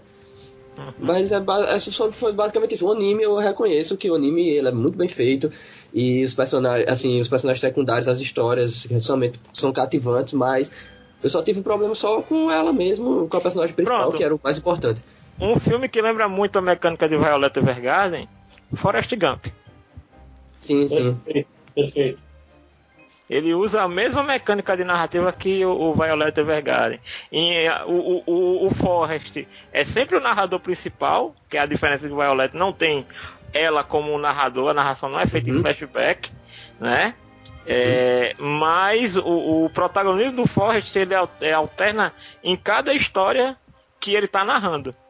Ele sempre está presente, mas necessariamente ele não é o protagonista do conto. O anime é fantástico, direção de arte é impecável, a gente já falou isso, né, no podcast exclusivo. E é um amorzinho, cara. É... Dá vontade de ter uma figure dela aqui no, naquele Ainda não tem no instante. É isso mercado. aí, cara. Ainda não tem? Sério? Assim, eu acho que saiu um, um protótipo já anunciaram no ano passado, né? Então, assim, deve sair Ah, esse ano uma estátua e tal. Até porque E- Violet, apesar e do as- sucesso, não é um, um, um- uma série com muitos produtos derivados. Não, não é não, cara. Uma série assim bem. Mas pelo menos ela merecia uma figura. Não, Sim, mas ela tem, e- ela tem, ela tem um, ela tem uma Já fizeram? que ainda tá em, propo- é, em protótipo, mas ela tem Sim. uma Nendoroid. Ah, tem, a Nendoroid eu sei que tem. Ah, tá. Ah, É, então vou ficar de olho aí. Mas aquele episódio da menininha lá com a mãe, meu Deus do céu, que episódio é aquele, tá ligado? Esse episódio Cara. foi um dos melhores, cara. Não, Esse esse, esse, se salva ali da filme. menina também com o pai também, né? Sim, sim. Isso. E o que eu menos gostei, Tem Ova o também que eu que menos saiu, gostei né? foi daquele garoto lá mesmo, do observatório, que tava que tá, sei lá, parece que se apaixonou pela Violet. Ah, sei lá, achei meio meio chatinho. E quem não se Mas- apaixonaria pela Violet? É, Ah, e agora vai ter um certeza. filme esse ano, né? O filme é pra esse ano? E eu ainda acho que aquilo ali se passa no mundo de, de Fullmetal, cara. Mesmo não tendo apresentado alquimia ali, eu acho que tá valendo. Como Na minha não? cabeça é o que tá valendo. E, e- e que tecnologia é aquela dos braços dela? Que só pode ser magia, pô. Pô, pois é. Mas, mas realmente é um negócio muito legal. Mas bem legal. Então essa é isso aí, cara. Merece aí o primeiro lugar. Sei lá, na minha opinião. Faltou alguém aí? Pablo, o Denison falou, Peixoto, Pablo. Acho que Peixoto e Pablo que falam. Olha, basicamente É. já falaram o que eu gostaria de falar. Como sempre, o pessoal sai à frente e consegue, consegue exprimir o que eu queria dizer. Sinceramente, é um anime que, pô, não tem nem como falar mal. Sinceramente, não tem, não tem palavra. É um, é um anime tão bom quanto o das meninas da viagem também, que também gostei. Chorei pra caramba naquele pedaço final ali. Pô, é recomendadíssimo. Não tem como não recomendar isso. Que anime bonito, que anime bem feito, bem animado, boas Nossa, Madruga histórias. que foi? Seu Madruga Madruga. Mulher bonita, mulher formosa. É perfeita. Obrigado por me interromper, caramba. Tá? Não, não Bela tira, que, referência. que atrapalha o meu raciocínio, poxa. tá bom, desculpa. Ah, saco. Tá. O que eu tava dizendo, o, o anime, eu- em tudo o anime tá muito bem feito, sem contar que é tremendamente emocionante, tá? A- As cenas de, de guerra que a gente tem são extremamente pontuais, só necessárias pro enredo mesmo, não, não, não é um Battle Shonen, nem pretende ser, né? Até porque o Violet Evergarden original é uma light novel, certo? E, meu, é, é aquele negócio. A gente come, eu comecei o ano já com os olhos umedecidos, porque a história é, é linda, meu. Tu, tudo nela é linda. Eu, eu adorei a Violet do jeito que ela é, tá? Mesmo sabendo que o nosso amigo Pedro aí não gostou dela, eu gostei, gostei pra caramba da Não. Violet. Não foi Pedro, Não foi o foi Pedro? Ronaldo. Ivonaldo, então corrigindo. eu. Tá, Ivonaldo, mesmo você não gostando da Violette, eu gostei pra caramba dela como personagem. O de- porque, porque aquele negócio, ela realmente começou parecendo uma máquina. Como, de- como o Janúncio bem lembrou, no livro é, é citado que o pessoal pensava que ela era uma boneca, não que fosse humana, pelo comportamento, pelo modo de falar, por tudo mais. Só que a, a cada, a cada experiência que ela vive para se tornar uma, uma, uma boneca de memória autômata plena, eficiente, ela vai faz- subindo uma escadinha na humanidade. Ela vai se tornando cada vez mais humana, um degrau de cada vez. E para mim, para mim é o seguinte, ela tirou o diploma no episódio da- das cartas da mãe. Ali ela tirou o diploma. Ali ela já final, era. Ali ela já estava formada. Ali Ela já tava tinha encontrado o equilíbrio dela. É, porque lembra o que ela fala no final, quando ela entrega assim, as cartas que vão ser entregues lá pra, garo- pra, pra menina durante 50 anos da vida dela? É o que, é que ela É. falou? Eu tive que ficar segurando minhas lágrimas. Eu falei, você agora é humana. Na hora eu pensei, agora você é humana. E dali, verdade- por diante, e dali por diante o que a gente tem, só praticamente a resolução da história, né? É.